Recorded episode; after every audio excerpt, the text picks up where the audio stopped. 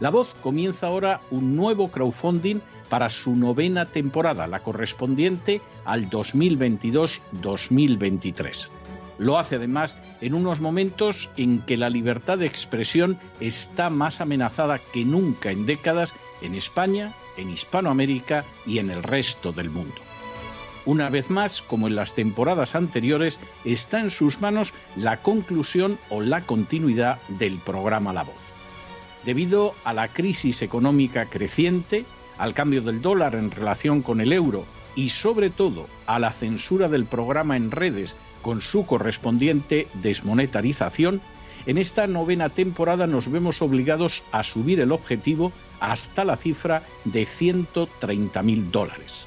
Con el crowdfunding se mantiene la emisión en directo, en abierto y de forma gratuita del programa a través de YouTube, iBox, SoundCloud, Spotify, Apple Podcasts, Google Podcasts, Tunnel y Stitcher. Además, por supuesto, de encesarvidal.tv. De hecho, es este crowdfunding el que permitirá poder seguir emitiendo en cesarvidal.tv, ya que sin la continuidad de la voz no puede haber continuidad de contenidos en ese canal televisivo. Si la voz, tras la conclusión de esta temporada, no pudiera regresar en el mes de octubre, quizá no sucedería algo tan grave. Una vez más, habría quedado de manifiesto, como tantas veces a lo largo de la historia de las naciones hispanas, que para muchos es preferible quejarse, protestar o amargarse a enfrentarse de manera práctica con un problema concreto. No pasaría nada. La voz simplemente dejaría de emitirse por la sencilla razón de que no hay suficientes personas dispuestas a asumir el apoyo de su causa, que es la de la libertad y de la verdad, la de la información independiente y la opinión rigurosa, la de la lucha contra las tiranías y contra aquellos proyectos que pretenden convertir en esclavos a los seres humanos. Si piensan que merece la pena seguir escuchando día a día la voz, son ustedes bienvenidos a la hora de contribuir al nuevo crowdfunding que permitirá que puedan escuchar este programa radiofónico una temporada más. Muchas, muchas, muchas gracias por todo. God bless you. Que Dios los bendiga.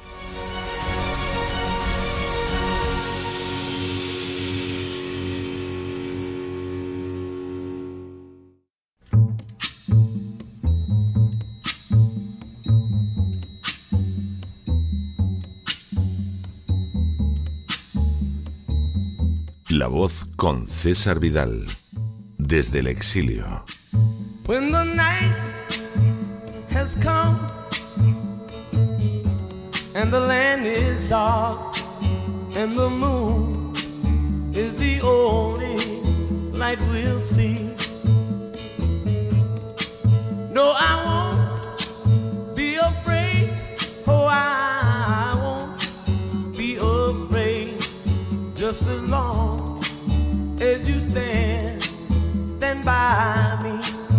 muy buenos días, muy buenas tardes, muy buenas noches y muy bienvenidos a esta nueva singladura de La Voz. Soy César Vidal, hoy es el jueves 2 de junio de 2002 y me dirijo a los hispanoparlantes de ambos hemisferios, a los situados a uno y otro lado del Atlántico y como siempre lo hago desde el exilio. Corría el año 188 a.C. cuando el genial comediógrafo Plauto estrenó una de sus comedias más divertidas que tenía por título Anfitrión.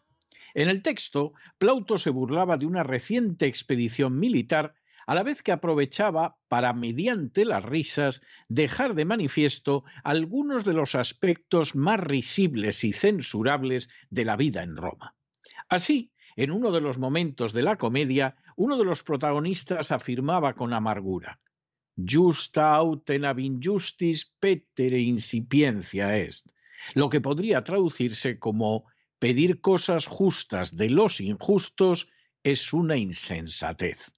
La afirmación, no por lógica, resultaba menos útil y aleccionadora. Hay gentes que esperan que sujetos que se caracterizan por practicar de manera sistemática la injusticia puedan comportarse de manera justa. Semejante esperanza es una necedad y el esperarlo constituye una profunda estupidez. De aquellos que por sistema no actúan con justicia, resulta absurdo esperar que lo hagan. En las últimas horas hemos tenido noticias de una injusticia más perpetrada en España en favor de las castas privilegiadas. Sin ánimo de ser exhaustivos, los hechos son los siguientes. Primero, el mercado de la vivienda en España, tanto en lo que se refiere a la compra como al alquiler, resulta desproporcionadamente caro y constituye uno de los problemas más difíciles de resolver para las familias. Segundo, en contraste con esa situación que sufren millones de españoles, disponer de una vivienda pública de mucho más de 200 metros de superficie en un ministerio o en un palacio del Estado les sale muy barato a los políticos, en multitud de ocasiones totalmente gratis. Tercero, de acuerdo con la ley del impuesto sobre la renta de las personas físicas, los ministros y otros altos cargos pueden disponer de una residencia del patrimonio nacional mediante el simple expediente de incorporar en la declaración del impuesto sobre la renta el 10% de sus ingresos como retribución en especie. Cuarto, por añadidura, el Estado paga el recibo de la luz, del agua, de las comunicaciones y de otros gastos fijos del inmueble que obviamente superen esa cantidad.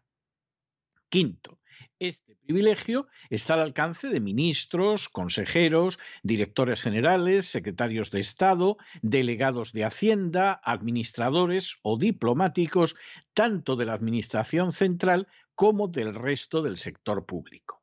Sexto, los artículos 42 y 43 de la Ley del Impuesto sobre la Renta de las Personas Físicas consideran que el uso de esas viviendas son pago en especie, pero a diferencia de lo que sucede con los ciudadanos de a pie, coloca el límite de lo que tienen que abonar a Hacienda en el 10% del valor catastral o en el 5% si ese valor se ha revisado.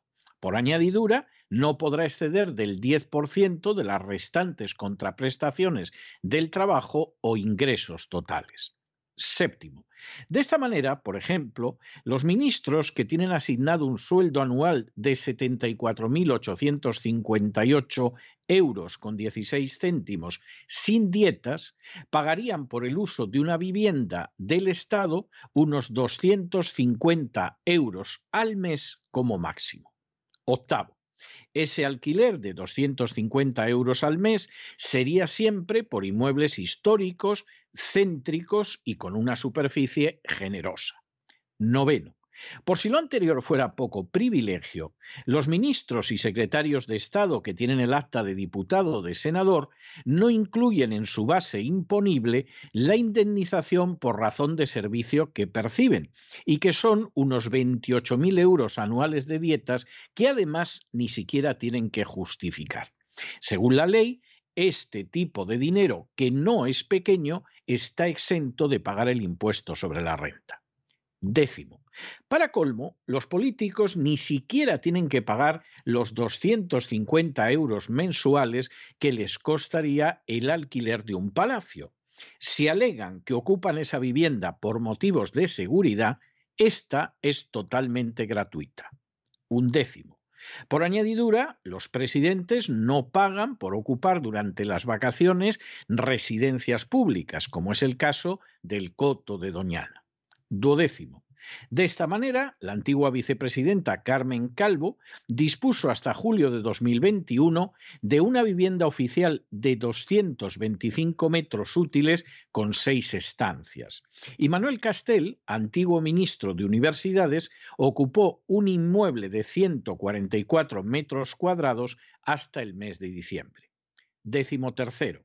Por su parte, Salvador Illa, antiguo ministro de Sanidad, residió en el complejo de la Moncloa hasta finales de enero en una vivienda de 413 metros cuadrados de superficie. Y Arancha González Laya, antigua ministra de Asuntos Exteriores, habitó hasta julio el Palacio de Viana, con 293 metros de superficie que incluían un vestíbulo, salón, comedor, office, distribuidor, tres dormitorios, tres baños y un aseo. Décimo cuarto. En el caso de José Luis Ábalos, antiguo ministro de Transportes, dispuso también hasta julio de un inmueble de la Administración General del Estado de 210 metros cuadrados de superficie. E Isabel Celá, antigua ministra de Educación, tuvo a su disposición hasta julio un inmueble de 320 metros cuadrados con 14 estancias. Décimo quinto. De los actuales miembros del Gobierno, la vicepresidenta primera y ministra de Asuntos Económicos, Nadia Calviño, tiene asignado un inmueble de 244 metros cuadrados de superficie. Décimo sexto.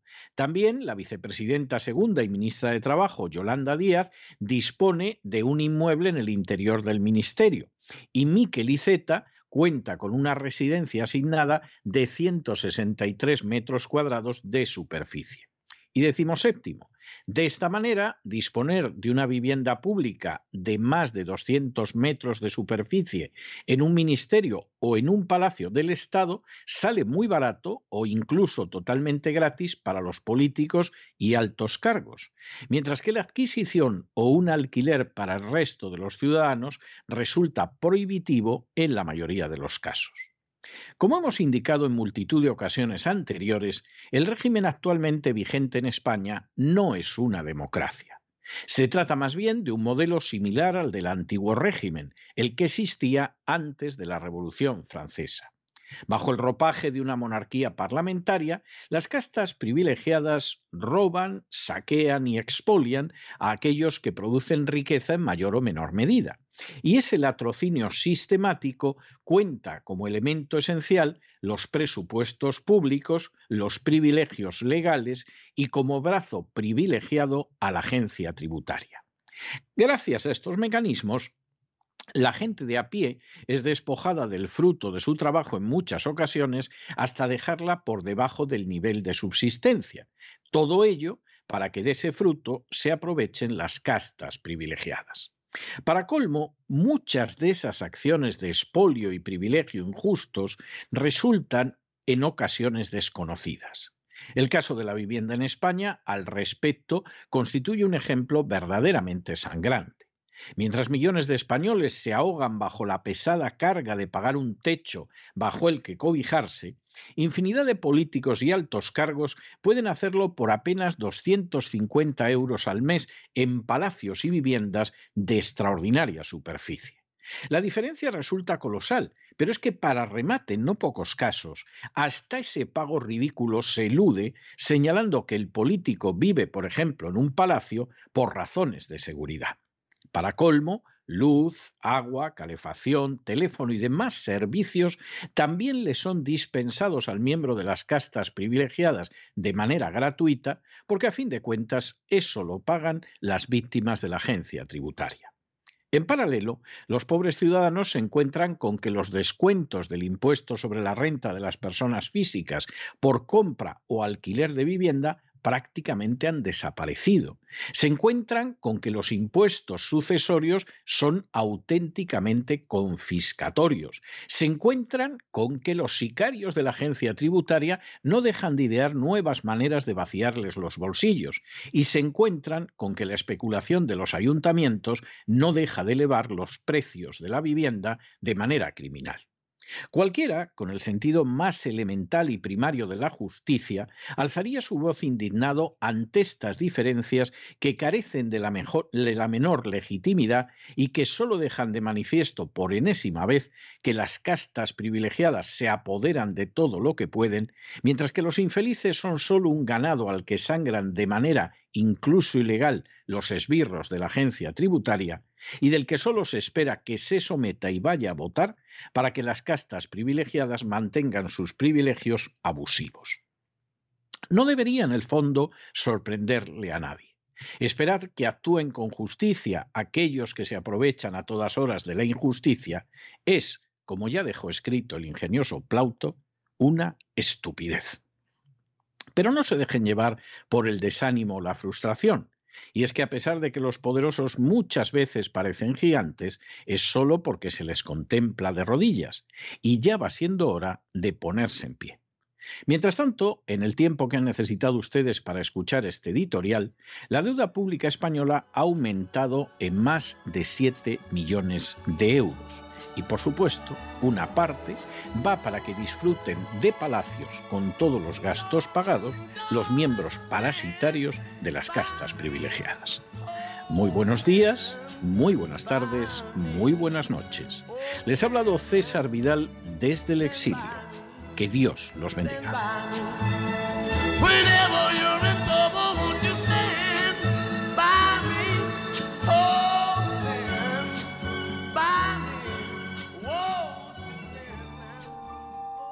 Esta sección está patrocinada por crowdfunding con el siguiente mensaje. Nuestro Señor Jesucristo, el único Dios verdadero, es misericordioso y nuestro Salvador.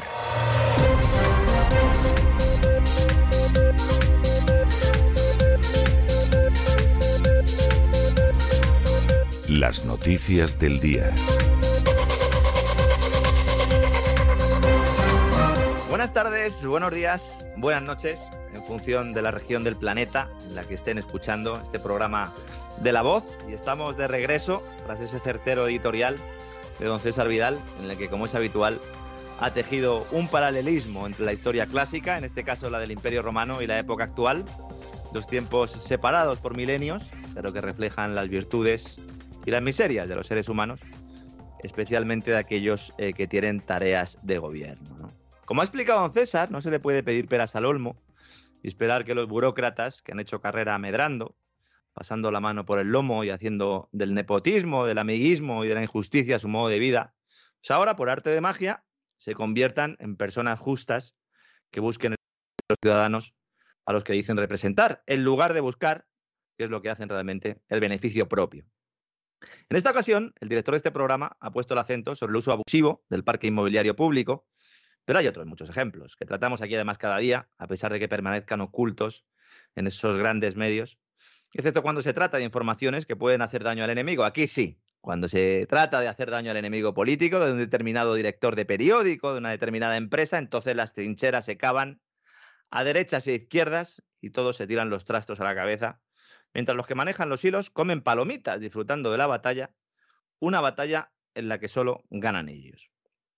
Y los políticos que nos llevan de la manita al redil apropiado, los rojos, los verdes, los azules, los naranjas o el que sea, pues ellos a seguir disfrutando de esos bienes públicos que se convierten en privados en cuanto pasan al patrimonio de la administración de turno. Hoy hemos conocido que el Ministerio de Presidencia, precisamente el de Pedro Sánchez y Félix Bolaños, su hombre, el jefe de la Guardia de Corps, tanto monta, monta tanto, han decidido gastarse 25.000 euros de nuestros impuestos para montar un campamento de verano para sus empleados, que lo pasen bien los chavales, ¿no? Con sus clases de inglés, de piscina y, como no, también formación en igualdad entre sexos. Otro enfrentamiento artificial, el de hombres y mujeres, que sirve de alimento a esos poderosos que no quieren que miremos la brecha real, la que diferencia a los que viven del presupuesto y los que nutren ese presupuesto cada día, trabajando más y ganando menos. Porque de eso se trata la inflación, de eso, señores. No he podido dejar de acordarme, cuando escuchaba el editorial de don César, de acordarme de uno de esos altos cargos que ha mencionado, Salvador Illa. Sí, sí, Salvador Illa, el ministro de Sanidad durante la pandemia que nos decía que había unos expertos tomando decisiones sobre nuestras libertades más fundamentales, que lo mismo te decían que no podías salir a correr ni bajar a los niños al parque, pero te permitían ir al estanco, acompañado de los pequeños. Este tipo, que luego fue premiado en lugar de juzgado por el escandaloso proceso de adjudicación del material médico, esas famosas mascarillas, fue premiado con esa dirección del Partido Socialista Catalán, del PSC, que es desde la época de Zapatero el partido o la rama del partido en la que se apoya la presidencia del gobierno. Y para que vean cómo es España, Salvador ya se presenta a las elecciones y las gana. Las gana en Cataluña y no gobierna precisamente por los pactos eh, de los independentistas. Y ya tiene mucho poder, porque aunque poca gente lo sepa, es quien maneja los designios de las empresas públicas españolas, que si se fijan, tienen buena parte eh, de ellas, sobre todo de sus direcciones, a personas de la confianza del exministro. Y además, estas personas tienen la orden de comerse todos los marrones que hagan falta para que el gobierno no sea salpicado por escándalos. Salvad al soldado Pedro, se podría llamar la película, o Antonio, como diría Mario Draghi, el verdadero tejedor de la política europea, sobre todo en lo relativo a esa desconexión con Rusia. Fíjense cómo será escandalosa la asignación a dedo de contratos durante la pandemia por parte de ella, que hasta el Tribunal de Cuentas, que suele tardar cuatro o cinco años en fiscalizar la ejecución del presupuesto, ha detectado ya, a dos años vista solo, a dos años de que se decretara la pandemia, que hay irregularidades en la concesión del 22% de los citados contratos. Estamos hablando de más de 550 millones de euros que han sido adjudicados sin los procedimientos oportunos que sepamos. ¿Algún día conoceremos de quiénes son realmente esas empresas que se montaron en 24 horas para comprar mascarillas y test de diagnóstico covidiano?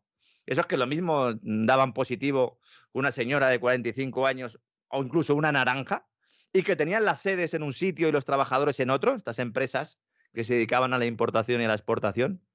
Por el Tribunal de Cuentas ya les digo yo que no lo sabremos y me temo que será difícil que algún juez honesto o fiscal se líe la manta a la cabeza porque se tendrá que jugar el cuello para averiguarlo, ¿no? Y hablando de fiscales, comenzamos ya ese boletín informativo con la ayuda de María Jesús Alfaya, hablando de la jefa de los fiscales, de la fiscal general del Estado, fiscala, diría a lo mejor alguno de Podemos, Dolores Delgado, la que antes era ministra de Justicia y que Sánchez colocó de perro de presa para investigar e imputar a los enemigos y salvar a los amigos. Esta señora es intocable, lo sabe, y por eso reta al Tribunal Supremo, volviendo a nombrar a su candidato como fiscal de la Sala de Menores, pese a que precisamente el Supremo anuló este nombramiento, no en una, sino en dos sentencias. Este señor, que se llama Eduardo Esteban Rincón, es del Club de Delgado de la Unión Progresista de Fiscales. Y es que así se hacen las cosas en España, esa España que algunos siguen diciendo que es una democracia plena, cuando cada día nos demuestran que la justicia no es que esté politizada, es que está dirigida desde las cloacas del Estado unas cloacas en las que Delgado navega bien. No parece molestarle el hedor. Alguno incluso podría apuntar que le gusta. Unas cloacas en las que a la fiscal general del Estado se le conoce como Lola. Una Lola que ya cuando era ministra de Justicia navegaba en estas aguas oscuras y profundas. Una Lola que fue grabada en una ya famosa comida en 2009 con el excomisario Villarejo que sigue filtrando en nuestros días a través de diversos terminales y que mantiene desde hace años una buena relación con este tipo, y que ha iniciado una guerra con el Centro Nacional de Inteligencia, el CNI, los espías, que veremos cómo termina. En aquella comida estaba también otro tipo que seguro que conocen, Baltasar Garzón, el ex juez prevaricador y que ahora, a través de su bufete, es el abogado defensor de varios imputados en la causa contra el comisario que está en la Audiencia Nacional. La relación sentimental de la hoy fiscal general de Lola con Balta, que es como se conoce a Baltasar Garzón, era Vox Populi mucho antes de que ella la hiciera oficial. Tanto es así que Villarejo está en la cárcel y sus cómplices vendían dicho noviazgo a sus clientes sin pudor como un elemento de valor a la hora de convencerles de una supuesta contratación de los servicios de Balta. Claro, con estos mimbres a nadie le extrañará que Dolores, Dolores se llamaba Lola, como dirían los suaves, grupo mítico de rock español, decidiera apartar del caso Villarejo a un fiscal que no le gustaba. Y para más Inri se lo carga por la supuesta relación sentimental que éste mantuvo con una abogada de la acusación particular. Pero si eso es justo lo que ella tiene con Balta. Hemos llegado a un punto, señoras y señores, en el que los que están arriba orinan sobre nosotros mientras nos intentan convencer de que está lloviendo. Pues que sepan ya en la Fiscalía del Estado y en el resto de terminales judiciales y mediáticos que aquí en La Voz contamos lo que subyace detrás de esa aparente democracia, que algunos piensan que consiste solo en depositar el voto en una urna cada cuatro años. Y como siempre, comenzamos analizando y desglosando esta y otras noticias de la mano de María Jesús Alfaya. Buenas noches, María Jesús. Muy buenas noches, Lorenzo. Un placer compartir este espacio contigo. Dar un fuerte abrazo a César que dentro de nada ya está totalmente recuperado de esta pequeñita intervención y ya está aquí con todos ustedes. Pero nosotros continuamos aquí con este análisis de la actualidad, lo que le ocultan o le cuentan a medias. Y vamos con esa primera noticia. La fiscal general del Estado ha vuelto a designar a Eduardo Esteban como fiscal de la Sala de Menores de la Fiscalía General del Estado. Poco le ha importado a Dolores Delgado que su nombramiento fuera anulado por la Sala Tercera del Tribunal Supremo por algo muy grave. Dijeron que no era conveniente que Eduardo Esteban siguiera como fiscal de la Sala de Menores porque le faltaba motivación. ¿Les parecerá a ustedes poco? ¿Y qué ha hecho Dolores Delgado? ha optado por rechazar al otro candidato, José Miguel de la Rosa, porque según la Lola le falta sensibilidad en perspectiva de género. Y como les decimos, para justificar el nombramiento, la exposición de motivos por los que elige a Eduardo Esteban, pese al veredicto en contra del Tribunal Supremo, la socialista Dolores Delgado hace un escrito de 22 folios. Y repetimos, dice que Miguel de la Rosa no es sensible con la perspectiva de género y lo dice así. Les leemos. Motivo asimismo mi decisión con otros parámetros imprescindibles y presentes como ejes programáticos de mi jefatura al frente de la Fiscalía Española. La perspectiva de género. La he percibido a través del conocimiento directo que tengo del ilustrísimo señor don Eduardo Esteban Rincón, de sus informes e intervenciones en la Fiscalía ante el Tribunal Constitucional ha advertido en él, como ven, la perspectiva de género. Y sigue diciendo Dolores Delgado. El otro candidato, como ven, ni lo nombra, se refiere al fiscal de la Rosa. El otro candidato en su trabajo en la sección civil de la Fiscalía del Tribunal Supremo viene sosteniendo posturas con las que no me identifico en asuntos concretos y que reflejan, a mi juicio y en mi discrecionalidad, menos mal que lo reconoce, una falta de sensibilidad para el abordaje de las cuestiones jurídicas desde esa perspectiva, es decir, la perspectiva de género. Y sigue diciendo. Esa es mi experiencia en mi cometido como fiscal general del Estado, lo que en su momento y en coherencia me llevó a proponer la jefatura de la sección civil de la Fiscalía del Tribunal Supremo a un fiscal que sí posee esta perspectiva y que no he advertido en el desempeño profesional del excelentísimo señor don José Miguel de la Rosa Cortina. Aquí sí le nombra, para lo negativo. No se olviden ustedes, porque lo hemos contado en este programa, que la Fiscalía General del Estado organiza cursos para adoctrinar a los fiscales en la agenda de género. Los llaman cursos transversales de perspectiva de género. Pero esto no queda aquí. Los ataques contra el fiscal de la Rosa por parte de Dolores Delgado, la fiscal general, no terminan aquí. Le sigue dando más zascas mientras ensalza a Eduardo Esteban. Dice, por ejemplo, que no comparte su concepción del derecho aplicable a los menores porque, según ella, les leemos, no da una respuesta social, no avanza hacia un modelo social de responsabilidad en línea con las propuestas internacionales de justicia discriminalizadora. Ya ven que aquí soterrado está la inmigración ilegal, los menores, los menas. Pero muy fuerte, ¿verdad? Lo que dice contra este fiscal se atreve a juzgar bajo su criterio ideológico de género a un fiscal dejando por los suelos su profesionalidad y poniendo en duda su equidad, altamente grave. Pero esto no es solo una afrenta con el fiscal de la Rosa, sino que también la Lola tiene esta afrenta con el Tribunal Supremo. Nos remontamos al 5 de abril, cuando el alto tribunal tumbó la elección de su candidato, el que acaba de colocar ahora, como fiscal de la sala de menores. Pese a que José Miguel de la Rosa Cortina tenía más experiencia en la materia, eligió a Eduardo Esteban. Y el Tribunal Supremo, claro está, consideró que su decisión no estaba suficientemente motivada debido a la diferencia notable en la trayectoria de los dos aspirantes. José Miguel de la Rosa era el candidato que reunía mayor experiencia práctica y los mejores conocimientos jurídicos en la materia y que además ostentaba la categoría de fiscal de la sala. Pero el preferido de Dolores Delgado, Eduardo Esteban Rincón, hay que decir también que es el delegado de la Unión Progresista de Fiscales. Y no nos olvidemos, pese a que el Tribunal Supremo dijo que tenía falta de motivación, Dolores Delgado le ha elegido candidato a la Fiscalía de Menores porque dice que a José Miguel de la Rosa le falta sensibilidad con la perspectiva de género. ¿Qué les parece? Y si hablamos de la Fiscalía General del Estado y del Poder Judicial, también toca mencionar al jefe del cortijo, que tras su reciente intervención en Davos está más hinchado que un globo aerostático pensando o quizás sabiendo que es el elegido por los promotores de la agenda globalista para llevar a España por el camino trazado. Ya la revista Time nos ilustraba, ¿verdad? Hace unos meses recuerdan aquel gran reseteo, aquella portada del Great Reset con un mapa mundi en el que unos operarios cambiaban piezas de un puzzle. En concreto, el que representaba el sur de España y parte de África, una portada que pocos entendieron y que algunos siguen sin comprender porque se fijan en el este de Europa sin darse cuenta de que la pelea está en África. Y que la crisis energética mundial que se ha agudizado al renunciar a los hidrocarburos rusos, al menos de boquilla, da más importancia a Oriente Medio y sobre todo a África, que es donde están las reservas por explotar. Y como Sánchez es muy bien mandado, y le han dicho que él preside un país que se va a convertir en la puerta de los hidrocarburos africanos a Europa, pues él ha creído. Y mientras afrenta Argelia, pues lame las, las botas del vecino marroquí por orden de Estados Unidos, y entre otras cosas recibe a mandatarios extranjeros de países productores de gas y petróleo con los que se hace fotos, firma acuerdos.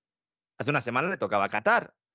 Hoy es Nigeria, país situado en una de las zonas naturales más ricas del planeta, que ha sido la cuna de varios conflictos y multitud de grupos armados desde hace décadas. Y es que el petróleo está en el corazón del asunto. Desde que se descubrió a finales de los años 60, el pasado siglo, el delta del Níger se ha convertido en una de las zonas más pobres, desde que se descubrió el petróleo, me refiero, contaminadas y militarizadas del país africano. Pero claro, esto le da igual a los adalides de la libertad que ven en Rusia el gran oso que quiere matarnos a todos de un zarpazo. Miren un poco más allá, por favor. Miren un poco más allá de lo que tienen delante y verán la verdad.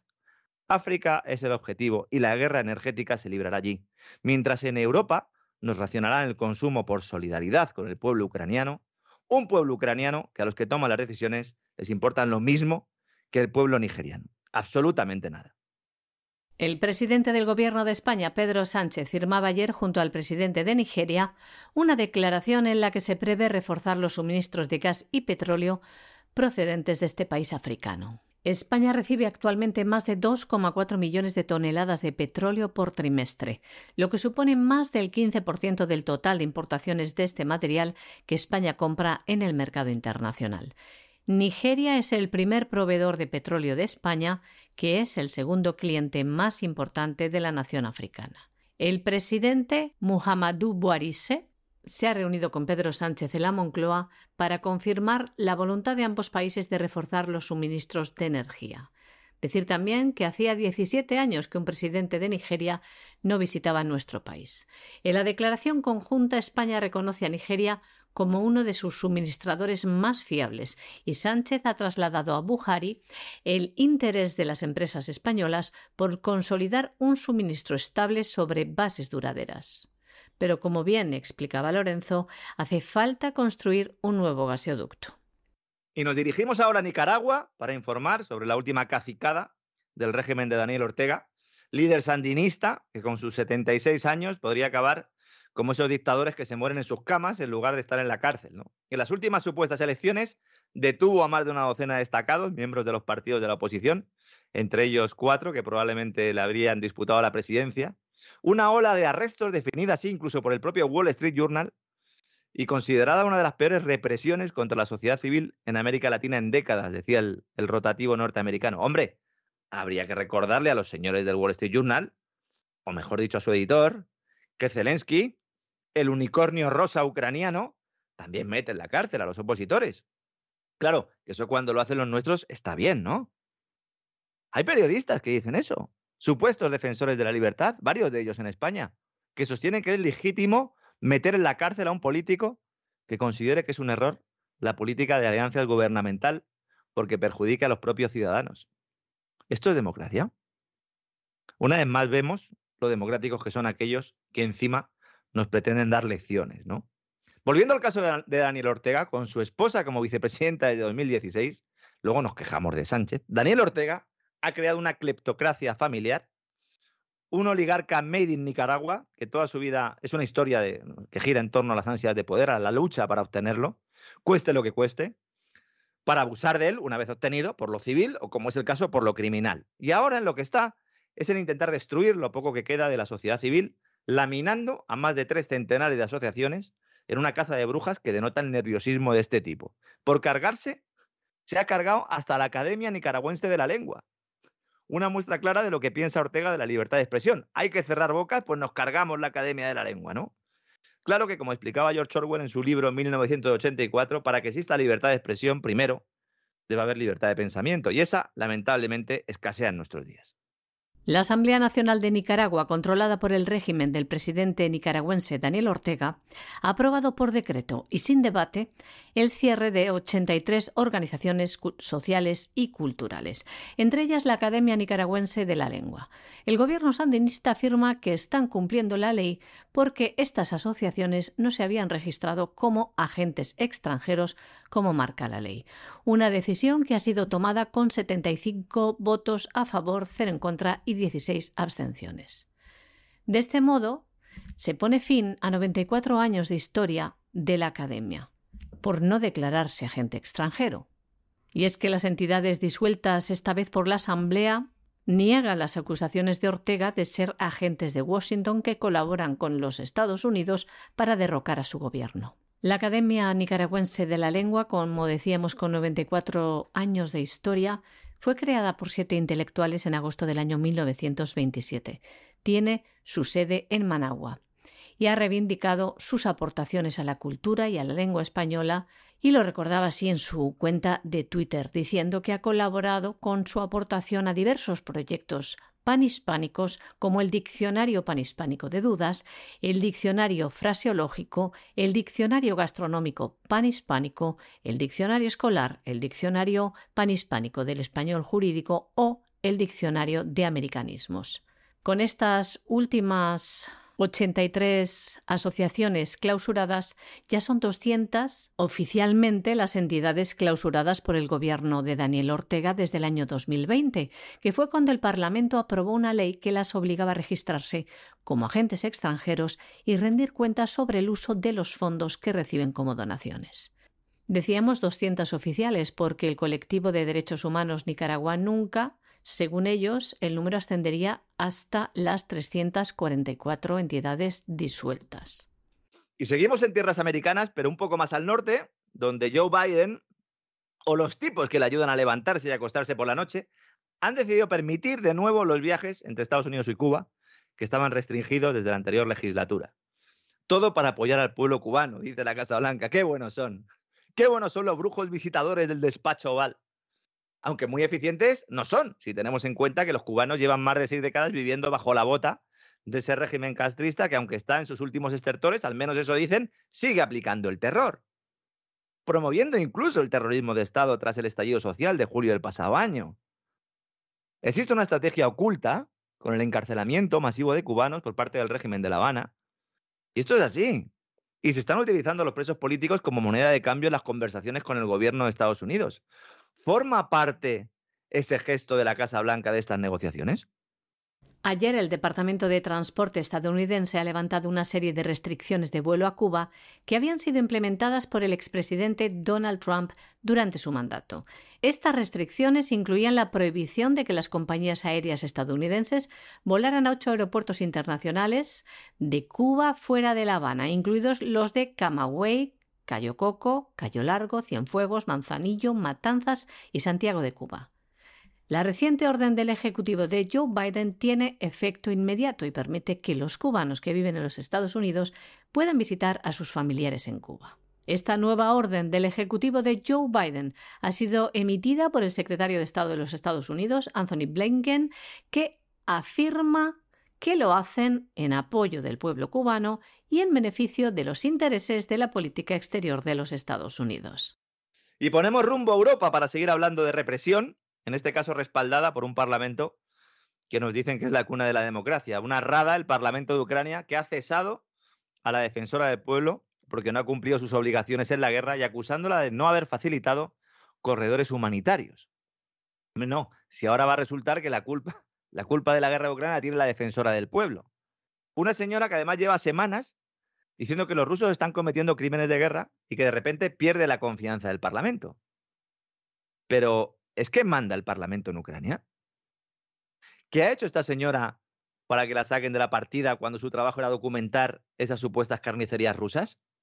Porque claro, nadie habla de esos mercenarios pagados por la OTAN que están atrapados en Kiev y que el gobierno ucraniano no les deja salir. Pero es que no solo no les deja salir, sino que es que los comandantes ucranianos, esos que llevan estandartes nazis en sus uniformes, banderas y pieles, en algunos casos, con esos tatuajes que hemos visto, los usan a estos mercenarios como carne de cañón. Muchos de ellos quieren volver a sus casas, los que no han caído en combate, porque muchos de ellos han caído en combate, les vendieron que era una guerra fácil y que iban a tener todo el apoyo del mundo, y al final sucedió lo que sucedió, que fueron los mercenarios, y muchos de ellos han caído. Claro, que de esto no quiere saber nada ese Parlamento ucraniano, cuyos integrantes no solo tienen las manos manchadas de corrupción, sino de la sangre de sus supuestos compatriotas. El Parlamento ucraniano ha votado para destituir a la defensora del pueblo, Lyudmila Denisova. Han sido 234 diputados los que han votado a favor de la destitución porque afirman que desde el comienzo de la invasión de Ucrania no ha cumplido con sus obligaciones. Pablo Frolov, diputado del partido del presidente Zelensky, el Slua Narodu, que se puede traducir como servidor del pueblo, afirma que Lyudmila Denisova, la hasta ahora defensora del pueblo ucraniano, Les Lemos, decía lo siguiente desde el comienzo de la guerra, Denisova apenas ha ejercido su autoridad para organizar corredores humanitarios, proteger e intercambiar prisioneros, oponerse a la deportación de personas y niños de los territorios ocupados y otras actividades de derechos humanos. Además, también criticaba Frolov que al inicio de la invasión no fuera la defensora del pueblo hasta Rusia o Bielorrusia, donde dice su estatus y poderes podrían ayudar a los prisioneros, deportados y víctimas de la ocupación de Gerson. Y todo esto se produce a las puertas de una cumbre de la OTAN que se va a celebrar en Madrid, que tiene el complejo militar industrial español alterado, alteradísimo diría yo, deseando que vengan los señores de la guerra a anunciar un incremento del presupuesto de una organización que debería haber desaparecido tras la caída de la Unión Soviética y que ahora, fíjense ustedes qué cosas, cobra un nuevo impulso, un nuevo renacimiento, no solo con la llegada de nuevos aspirantes, que con el pretexto de la amenaza rusa se van a meter en un jardín de proporciones considerables, sino también en lo económico. Los políticos pueden aprobar que parte del dinero de los contribuyentes vayan a las multinacionales del asesinato en masa, porque tienen una excusa, en lugar de atender necesidades más urgentes y que afectan más a los ciudadanos, como la terrible inflación y la amenaza de racionamientos energéticos. Y no es extraño que el Ministerio de Asuntos Exteriores ruso esté señalando la estrategia de Estados Unidos de buscar aliados para futuros conflictos, que se van a producir en buena medida en ese tercer mundo africano del que hablábamos antes, pero también en el Pacífico, en las costas asiáticas, o al menos eso es lo que pretenden. Nada nuevo bajo el sol para todos los que escuchan este programa, La Voz y especialmente aquellos que están suscritos a cesarvidal.tv, canal en el que desvelamos las intenciones de la OTAN de aquí al año 2030, 2030, en un programa que dedicamos a, a ese plan, cuyo título es Unidos por una nueva era.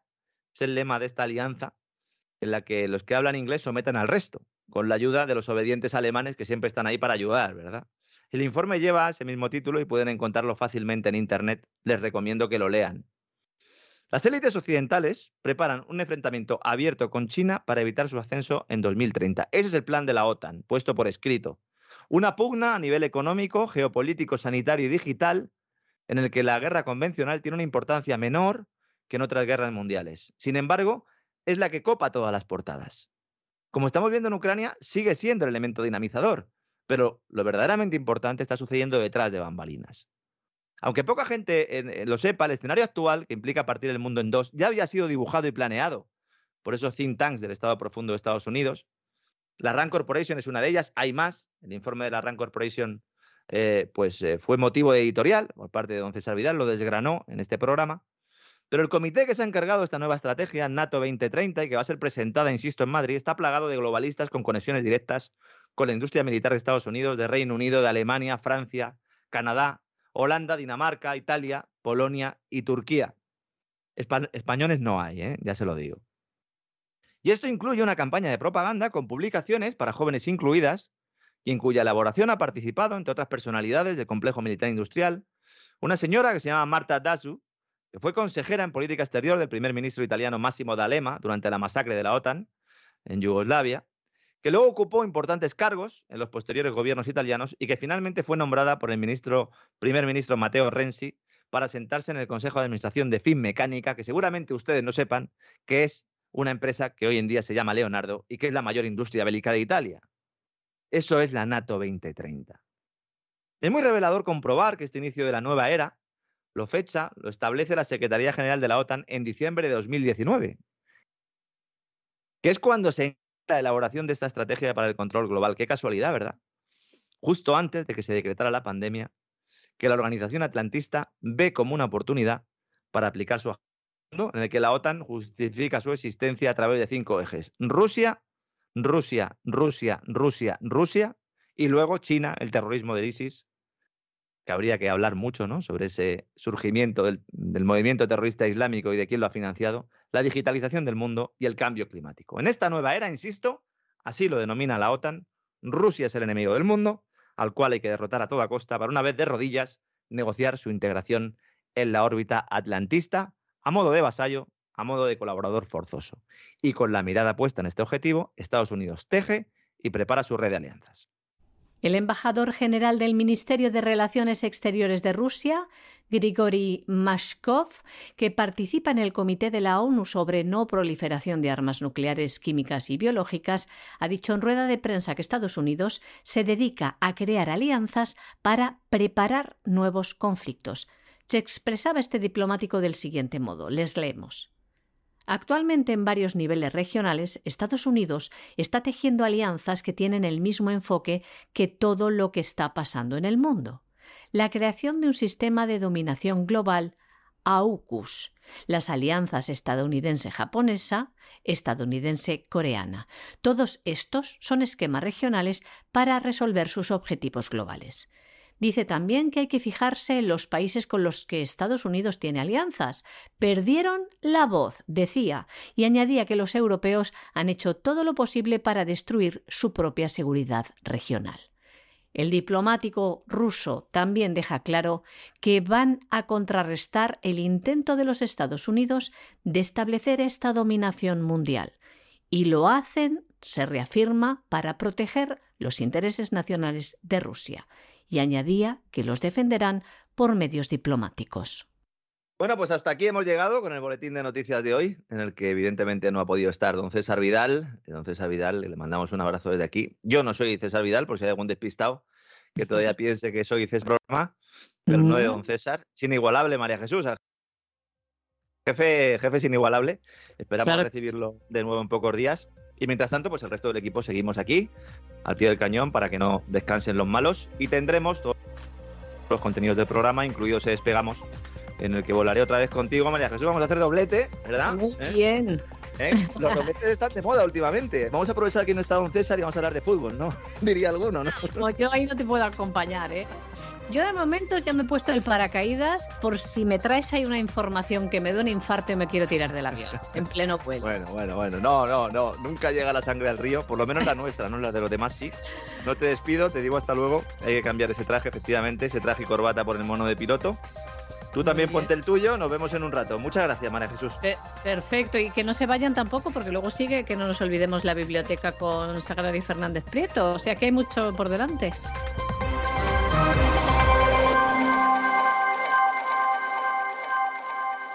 Despegamos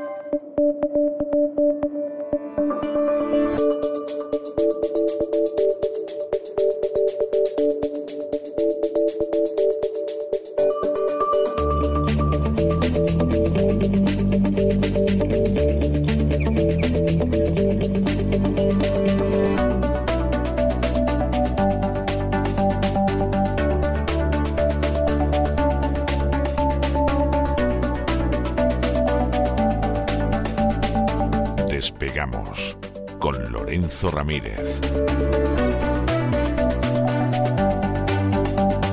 Corremos raudos y veloces hacia nuestro avión, atravesamos el umbral, nos tiramos en plancha sobre los asientos, nos abrochamos los cinturones y como ya nos ha dado tiempo de verdad desde el boletín a ponernos el mono, ¿qué hacemos? Despegamos y nos elevamos por el aire. Muy buenas noches. De nuevo, don Lorenzo. Muy buenas noches, María Jesús. ¿Me tendré que tirar del avión con lo que tierra, me Por tierra, mar y aire estamos, ¿eh? Somos el, el, último ejército, ¿no? La verdad es que estamos aquí a los mandos ya del avión para sobrevolar esa actualidad económica. Hombre, uh -huh. viene cargadita, no te voy a decir que no, con muchas cuestiones sí, relevantes. Sí. Esa crisis que sigue su curso, aunque muchos insistan en no verlo.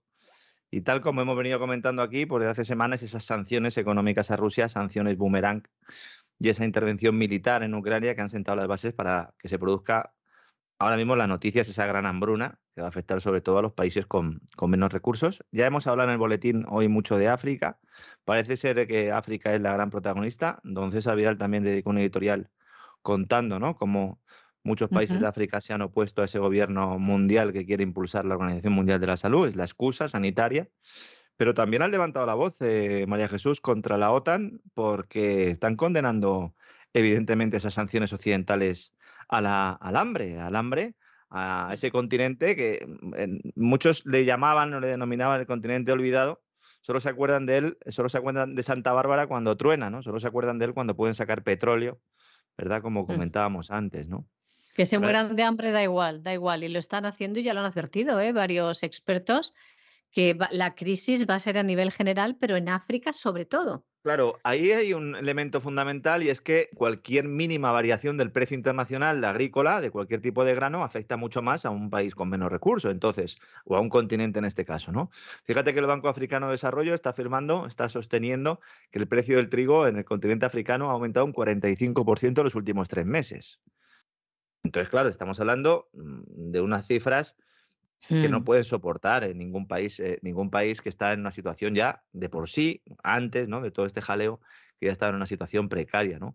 Las sanciones occidentales a, los bancos rusos son los que han dificultado o imposibilitado que los países africanos compren cereales a Rusia, porque no es que Rusia no los venda, porque aquí parece que es que Rusia no los quiere vender, no, es que para venderlos necesita hacer unas transacciones internacionales, transacciones financieras a través de un sistema, que es el sistema SWIFT, que es el que eh, emplea eh, prácticamente todo Occidente. Ahora mismo Rusia y China están inmersos en un proceso para crear o para impulsar, para hacer crecer, mejor dicho, un sistema alternativo que ya existe. Ya hay dos, lo explicamos el otro día, ¿no? Tanto Rusia como China tienen el suyo, pero también existiría la posibilidad de utilizar el, blockchain.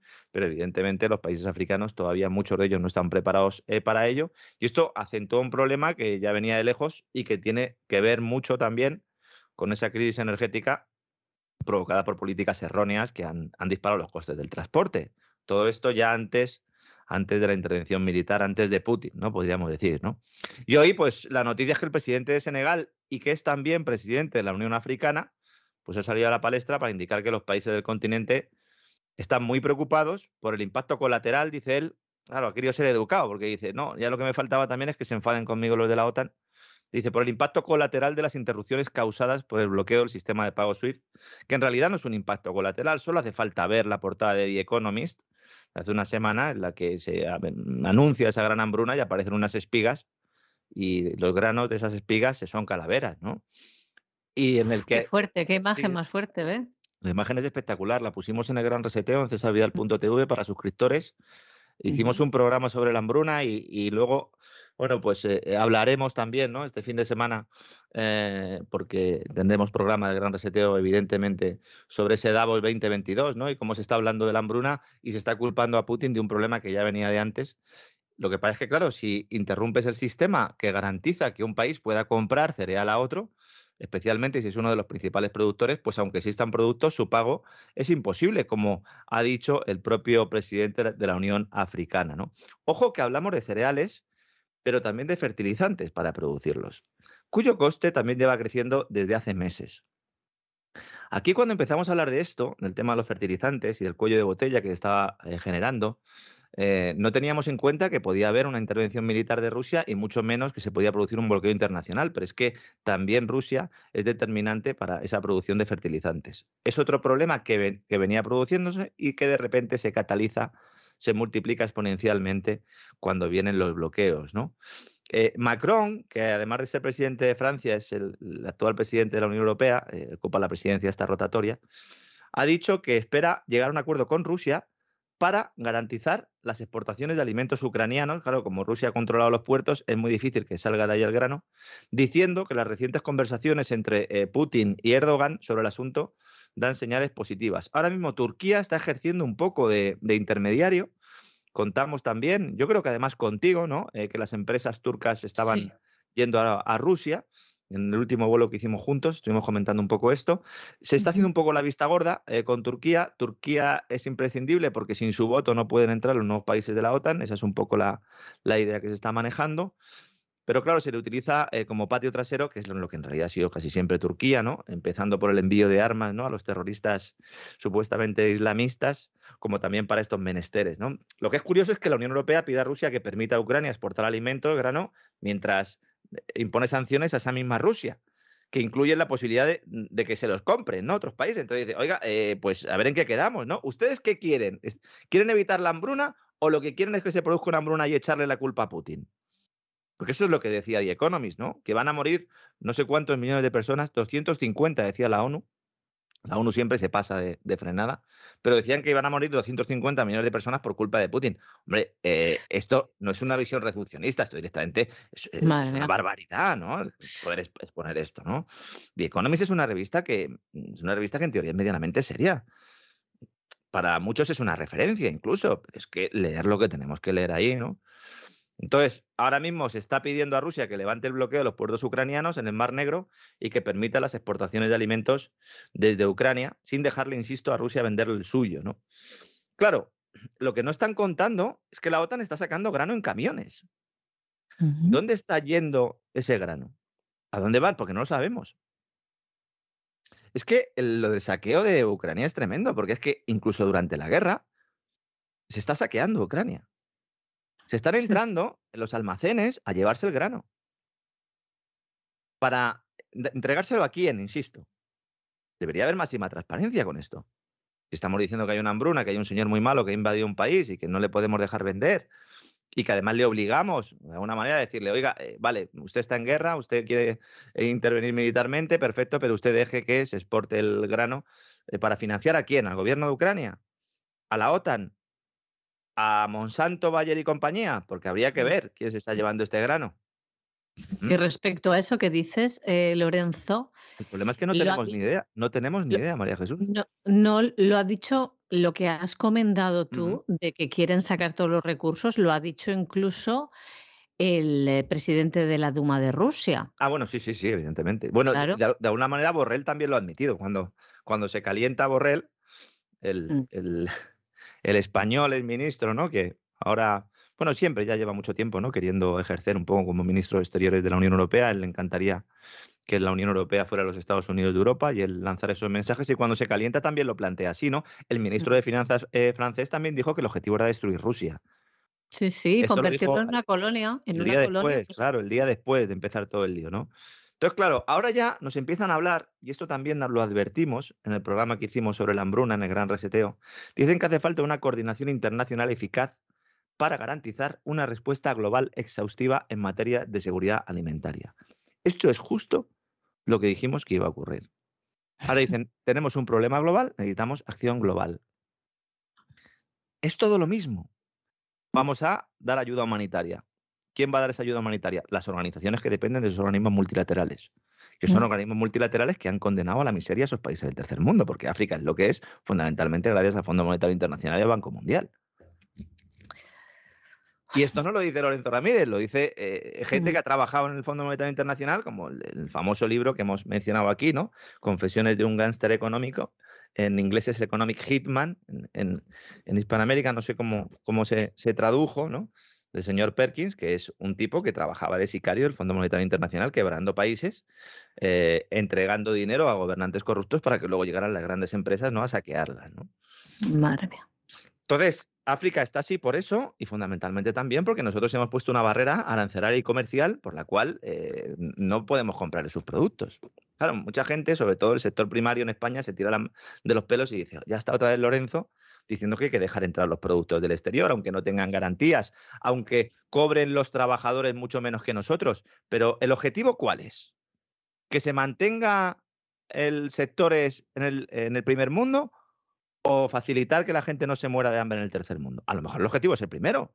Yo no soy político. Si el objetivo es el primero, díganlo. Ahora, si el objetivo es el segundo, pues entonces lo primero que tienen que hacer es desmantelar esa política agrícola común, que lo que ha hecho fundamentalmente es crear incentivos para que el sector agrícola español, que podría ser el primero del mundo, no sea el primero del mundo.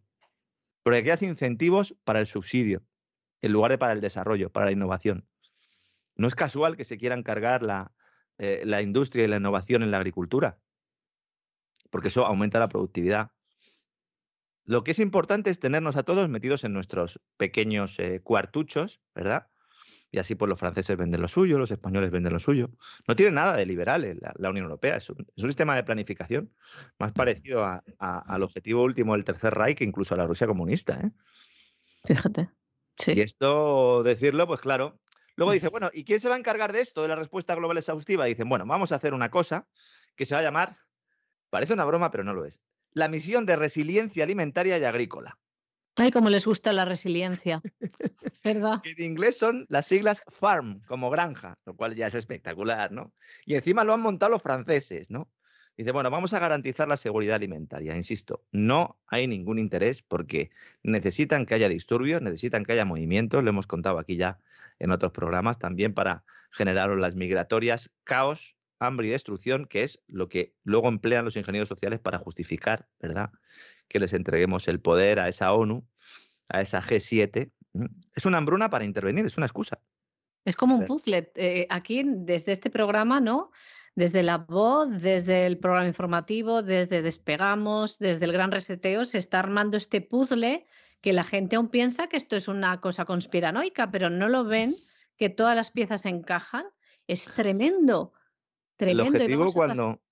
Sí, perdona María Jesús, cuando... No, que vamos a pasos agigantados.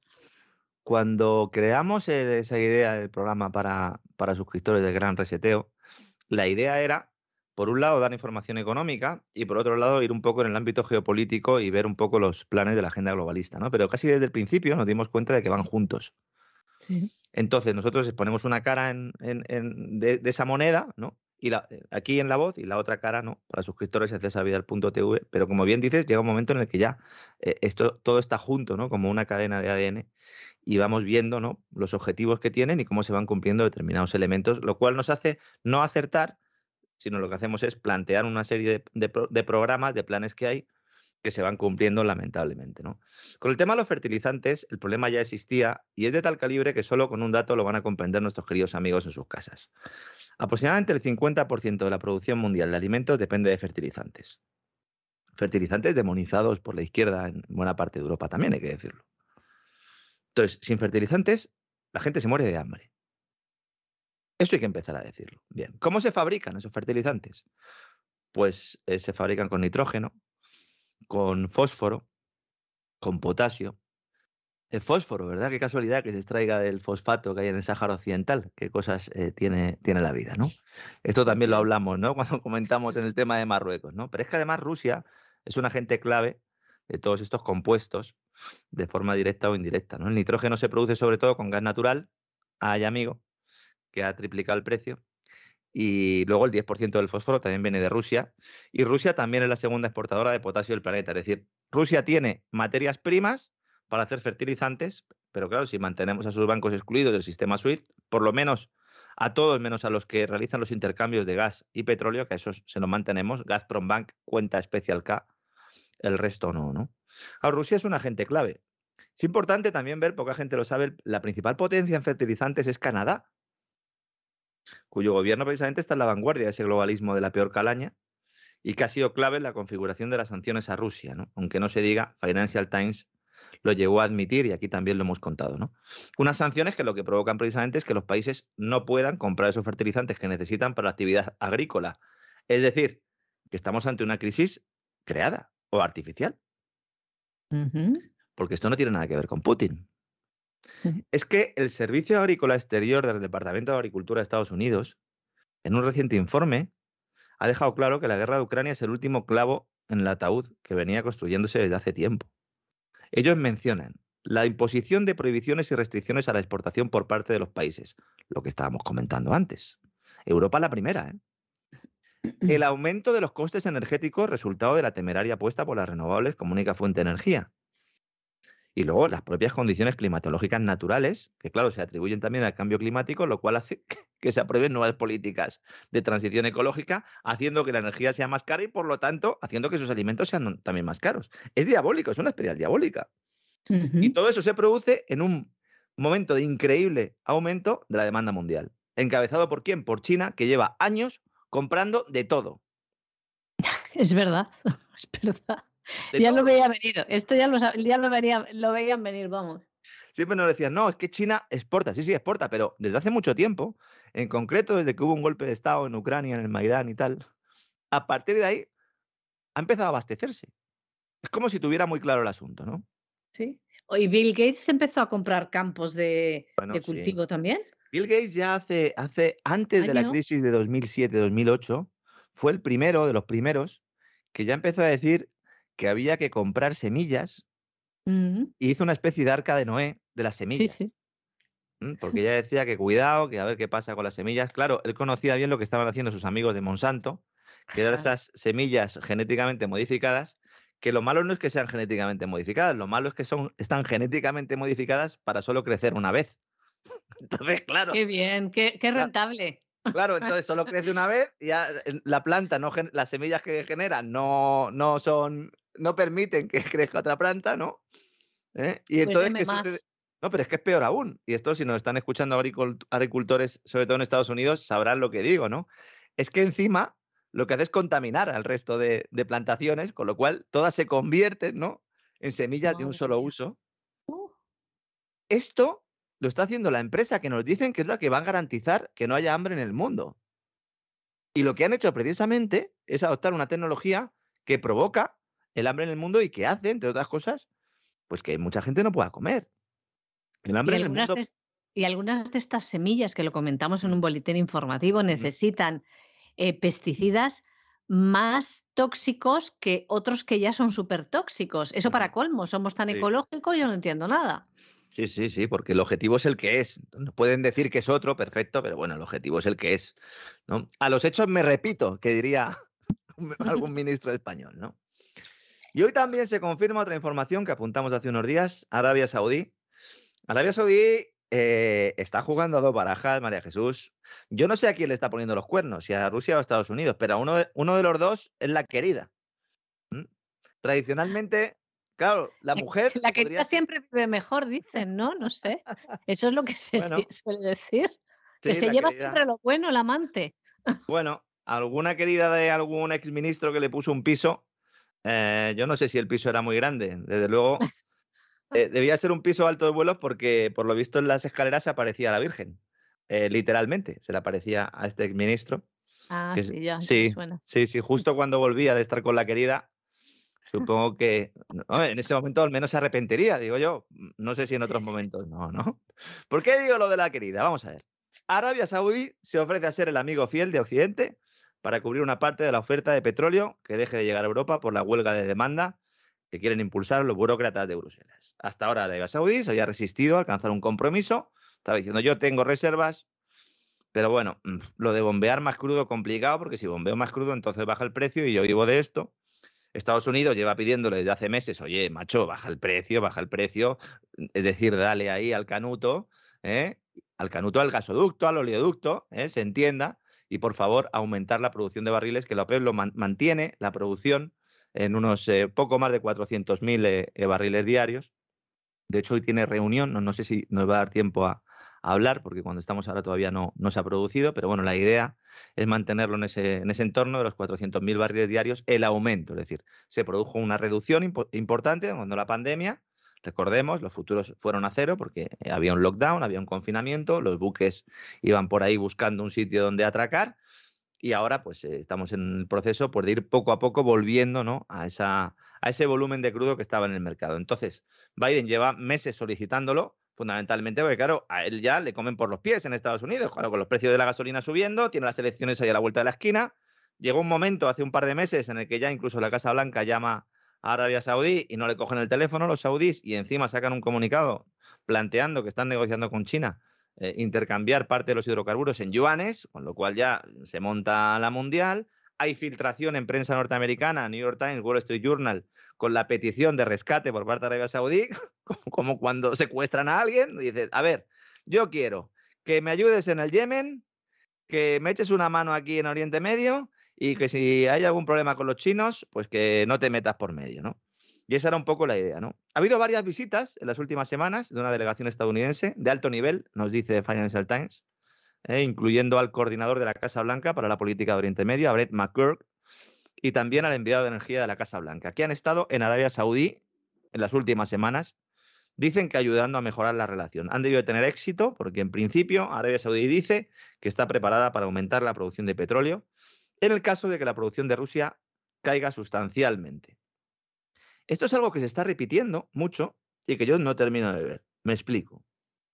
El problema de Rusia ahora es que tiene que vender el petróleo, lo tiene que vender más barato a los chinos y a los indios, un descuento, porque claro, si ahora nosotros vamos a dejar de comprarle, aunque sea a final de año, pero bueno, porque actualmente sigue comprando, el, oleoducto va a seguir llegando, etcétera, etcétera.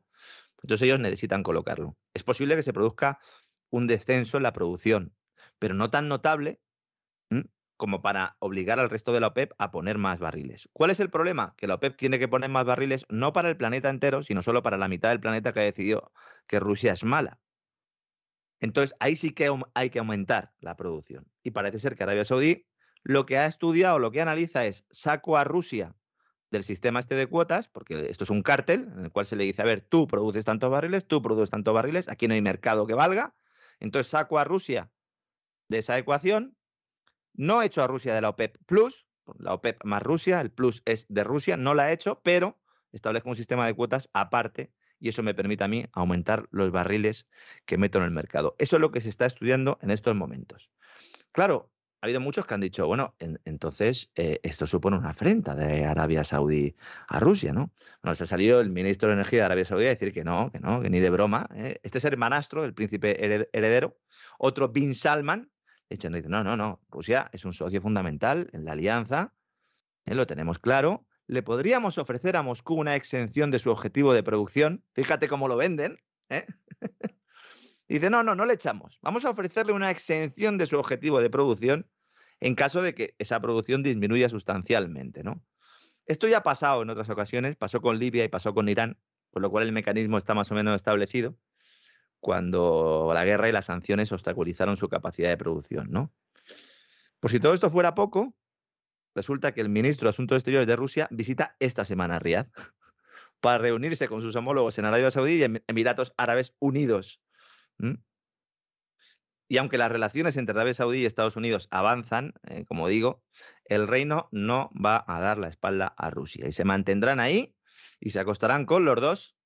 No sé cómo acabará esto. Esto suele acabar mal siempre. ¿no? Es que en este caso cada uno de los dos sabe que se está acostando con el otro. Entonces, bueno, todo queda en casa. Esto sería un triángulo voluntario, ¿no? Que diría alguno, ¿no?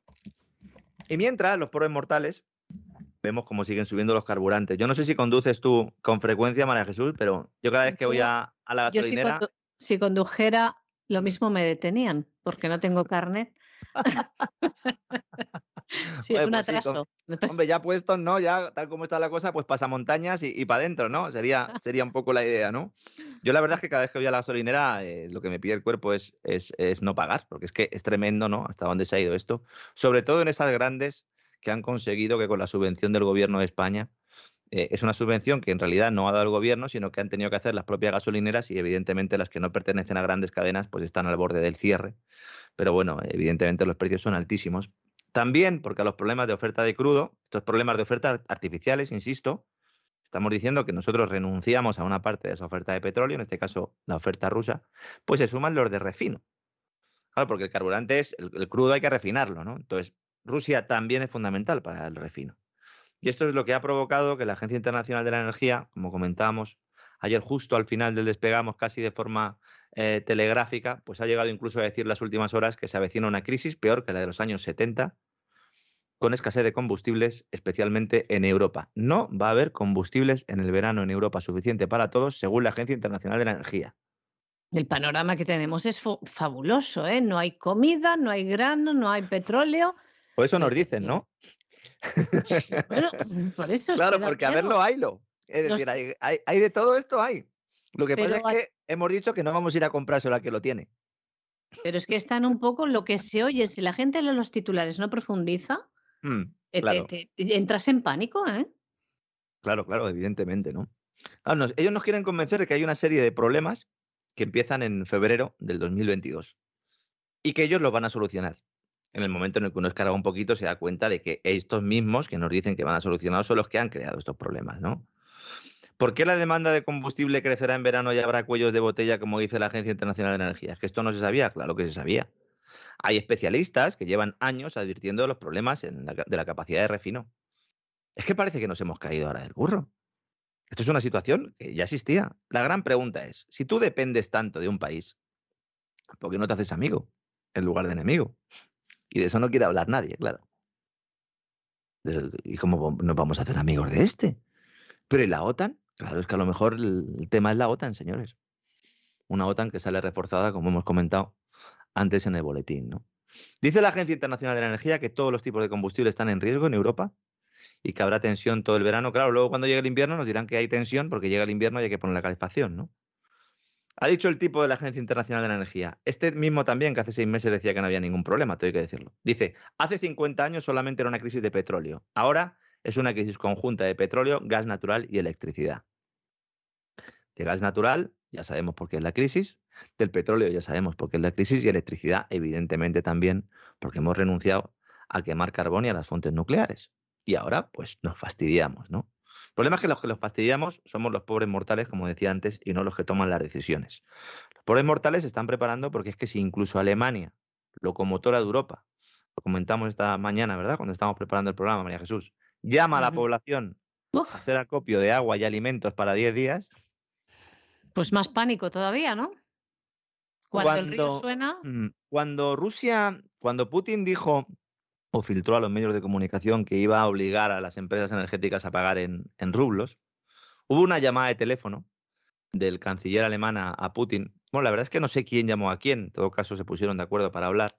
Y entonces Putin le explica el plan, le dice que va a crear las cuentas de Special K en Gazprom Bank para que las compañías hagan los ingresos en euros y luego se transformen automáticamente a rublos. El canciller se queda tranquilo porque sabe que no le van a cortar el suministro de gas y todo esto se produce porque ah, esa misma mañana se había puesto en marcha eh, todos los trabajos para crear un plan de emergencia para racionamiento de energía en Alemania. Entonces, lo que se dijo fue que se iba a primar a los hogares y que eh, se iba a hacer una lista de industrias para ver qué industrias habría que desconectar si en algún momento dado dejaba de haber suministro, tanto porque quisiera Europa eh, hacer esta huelga de demanda o porque Putin en un momento dado cortar el grifo. A las dos semanas ya la prioridad no eran los hogares, era la industria.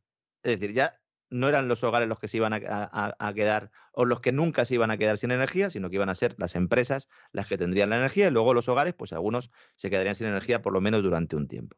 A la semana siguiente, la Comisión Europea aprueba un plan para establecer racionamientos en toda la Unión Europea cuando los alemanes no tengan gas. Fíjate cómo va cambiando la película. Fíjate cómo va cambiando. ¿eh? Porque claro, hay mm. países a los que esto les afecta poco. A España esto le afecta poco. Nos están diciendo que nos afecta mucho. No, Ahora, si le tocamos las narices a Argelia, entonces sí, entonces sí nos puede costar un poco más, ¿no?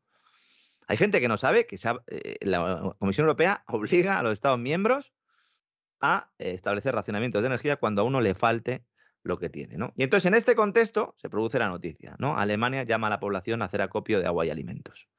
Cuando uno lee la letra pequeña, como decías tú antes, determinante para todo esto, esto es, lo está haciendo el Ministerio del Interior alemán y están dándole charlas a los críos en los colegios. Sí, sí.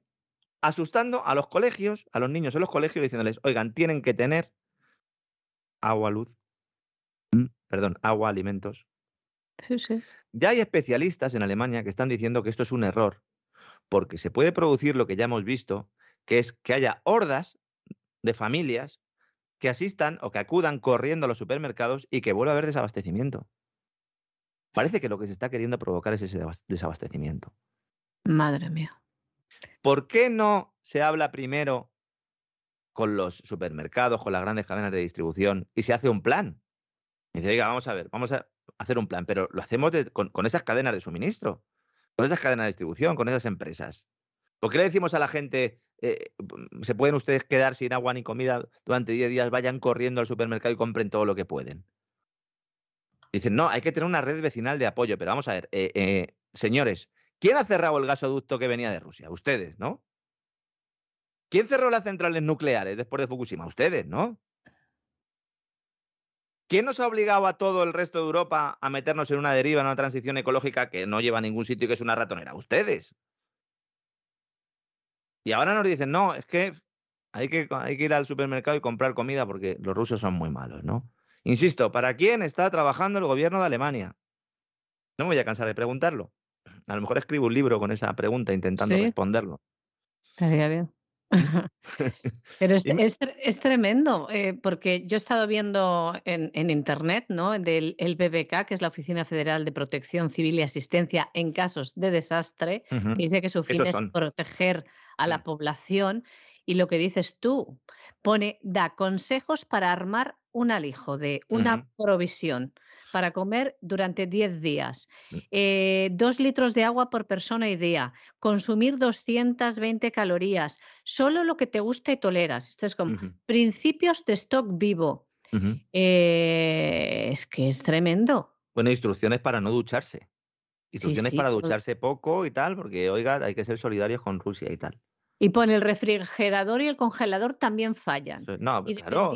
Dependiendo de las condiciones regionales, estoy leyendo textual, no sale agua potable del grifo. Un suministro de alimentos y bebidas ayuda a salvar a tiempo hasta que comience la ayuda del gobierno.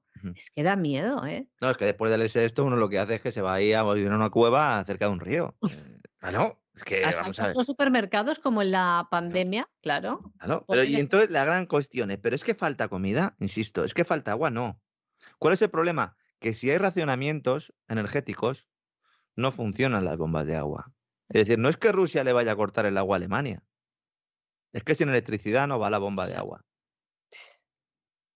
¿Y qué tendría que hacer ese eh, equipo, ese plan de emergencias? Garantizar que haya electricidad. ¿Y cómo garantizas que haya electricidad? Pues evidentemente no basando toda tu estrategia en un socio del que luego te vas a divorciar, además pegando un portazo. Claro.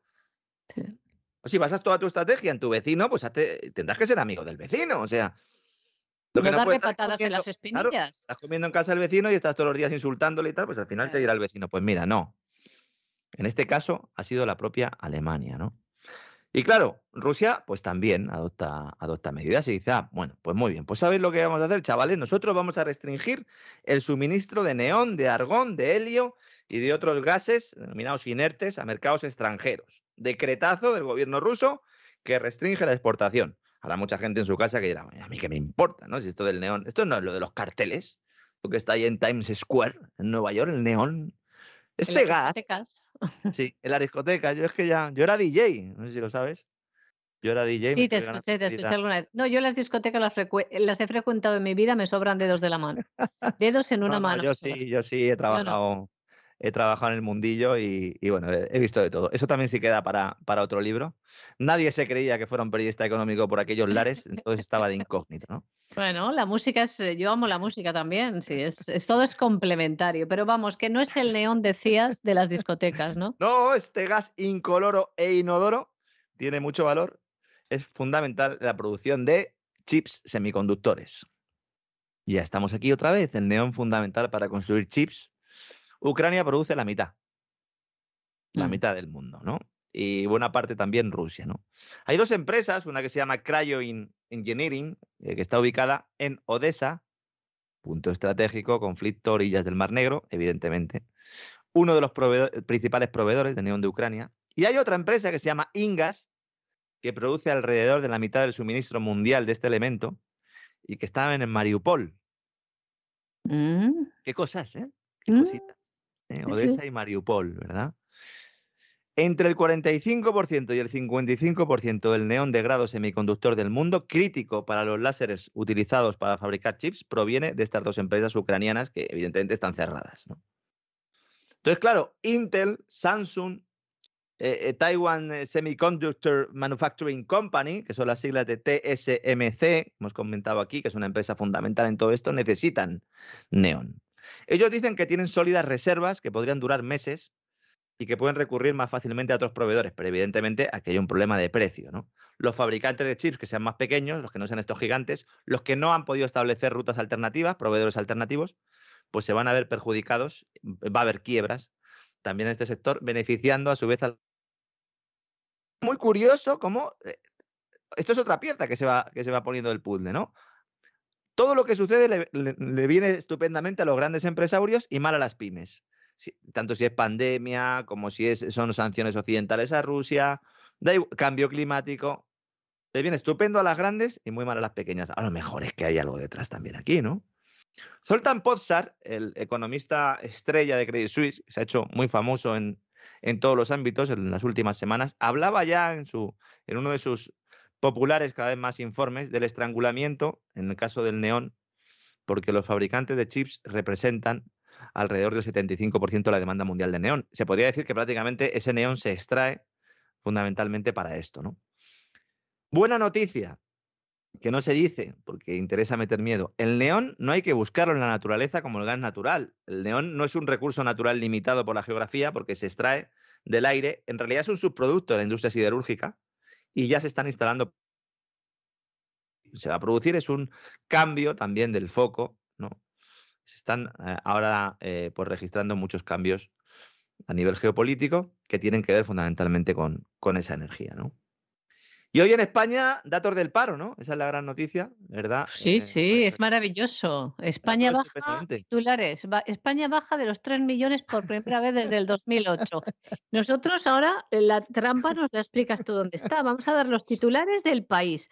El paro baja por primera vez de los 3 millones desde 2008, tras reducirse en 100.000 personas. Mira, titular de la Moncloa, claro, mm. Bob y Platillo. El paro se reduce, bueno 99.512 eh, personas en mayo, pues lo mismo, o sea, estas son las alaracas. Ahora, ¿dónde está la realidad? no, esto, lo primero de todo, pues es estupendo que eh, yendo tan bien, ¿no? Todo, tengamos la tasa de paro, según esas mismas cifras, más alta de toda Europa. Eso es. ¿No? Entonces, según Eurostat, Oficina Estadística de la Unión Europea, ¿no? A ver, yo aquí siempre diferencio, ¿no? Los datos que estamos dando de parados, los que se dan normalmente en los medios de comunicación, son los datos de paro registrados en las oficinas de los servicios públicos de empleo, lo que eh, siempre se ha conocido como el INEM, ¿no? Para que nos entiendan también la gente que vive fuera de España o que no es de España, pues son la oficina donde uno va y se apunta al paro para que le busquen un puesto de trabajo. Ahora SEPE se llama, ¿no? SEPE, Servicios Públicos de Empleo Estatal, SEPE. ¿Qué sucede? Que esta gente no encuentra trabajo a nadie. Cuando digo a nadie es a nadie. ¿eh? A nadie. a nadie. Las cifras oficiales dicen que menos del 3% de los contratos se intermedian a través del SEPE. Es decir, no le encuentran trabajo a nadie. Entonces, ¿a qué va la gente a apuntarse al paro? Para cobrar la prestación. ¿Por qué? Porque para cobrar la prestación tienes que demostrar que estás haciendo búsqueda activa de empleo. ¿Y cómo demuestras que haces búsqueda activa de empleo? Apuntándote al paro, apuntándote en esos registros.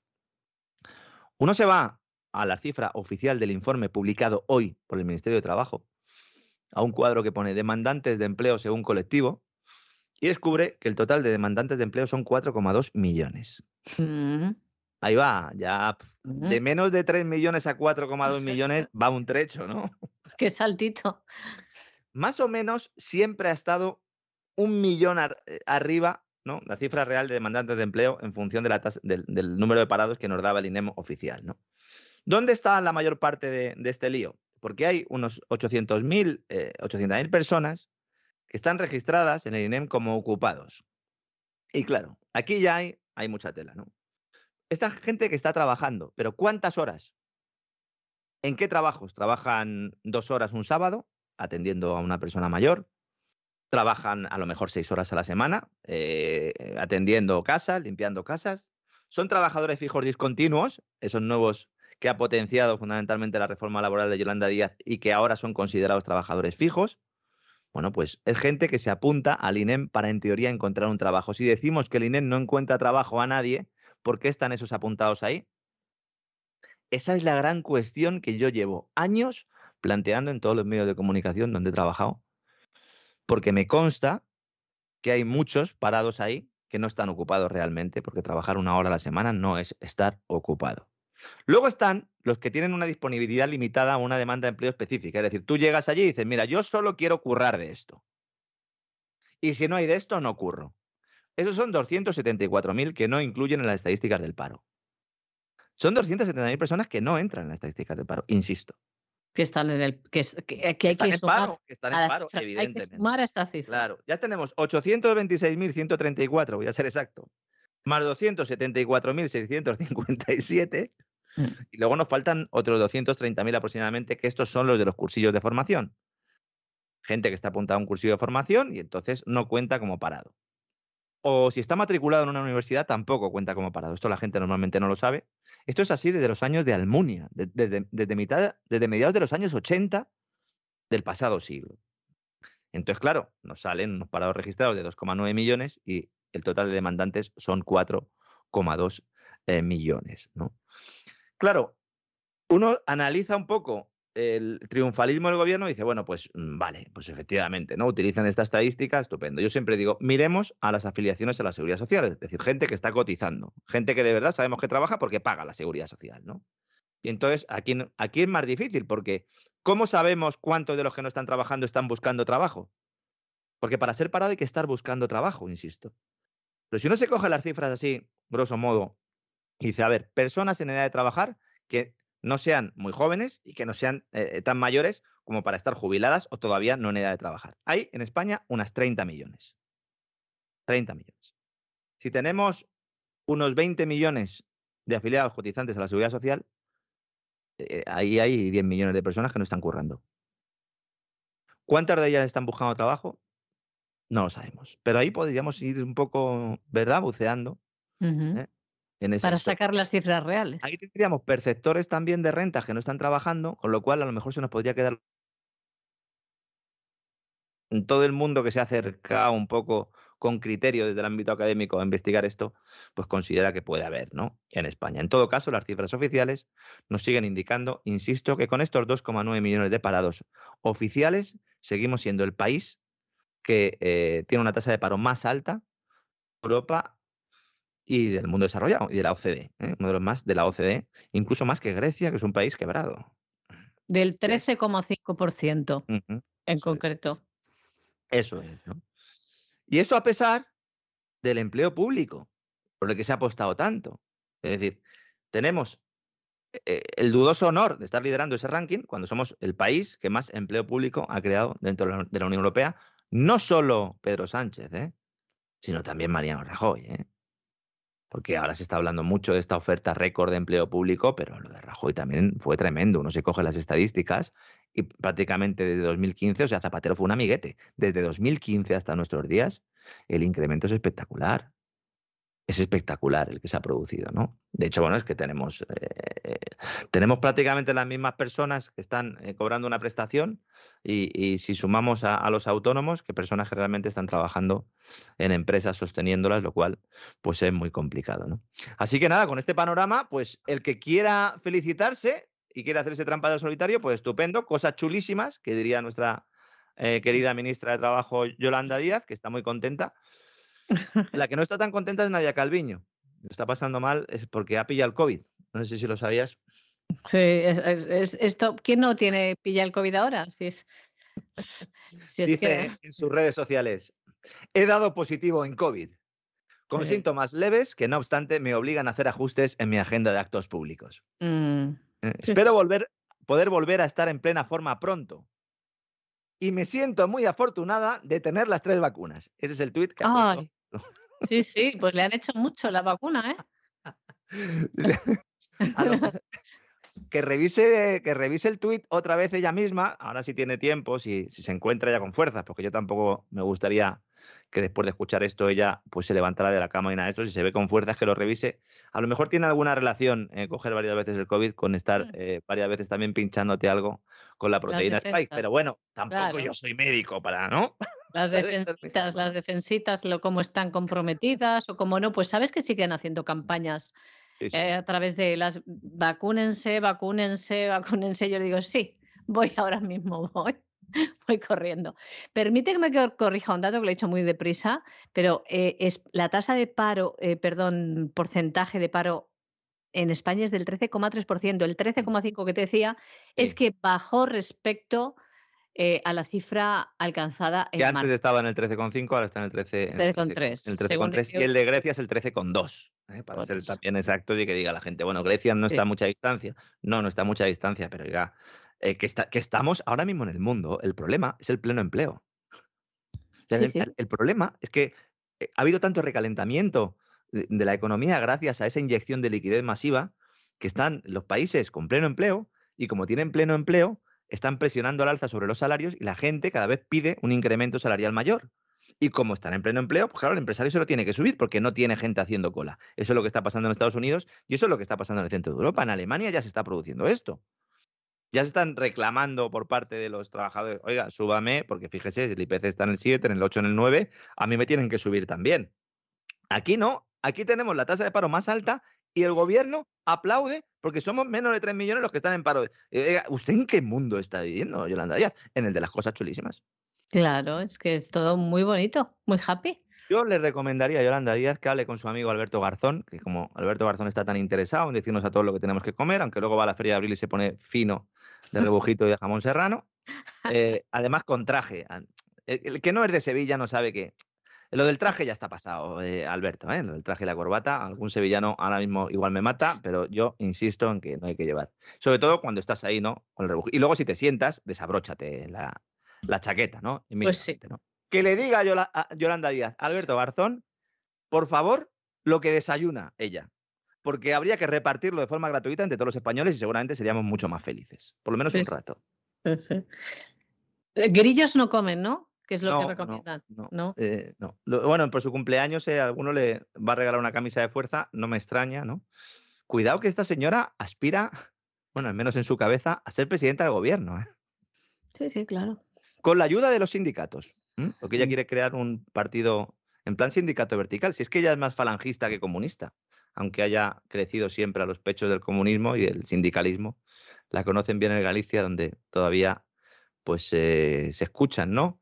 Eh, los sonidos, ¿no? De la fiesta que se celebró cuando la nombraron ministra, ¿no? aquí en Madrid, porque así pues salió de la tierra. Claro, es un poco lo que pasó con Montero en Andalucía, ¿no? Hay gente que está diciendo, como vuelva Montero, nos la lía. Vuelo con muchas noticias, como ven, María Jesús. pues sí, sí, muy cargadito, sí. Como espero que les haya gustado, a nuestros amigos, a ti también. Y bueno, pues mañana seguimos, mañana luego que sí. esa presentación del gran reseteo del sábado, contando un poquito las, las, principales, eh, las principales historias. Y bueno, y también nos veremos en ese boletín informativo ¿eh? y seguiremos ahí a pie del cañón. Un fuerte abrazo, María Jesús. Perfecto, un abrazo muy fuerte. Hasta mañana, Lorenzo, y gracias por toda la sabiduría que nos transmites.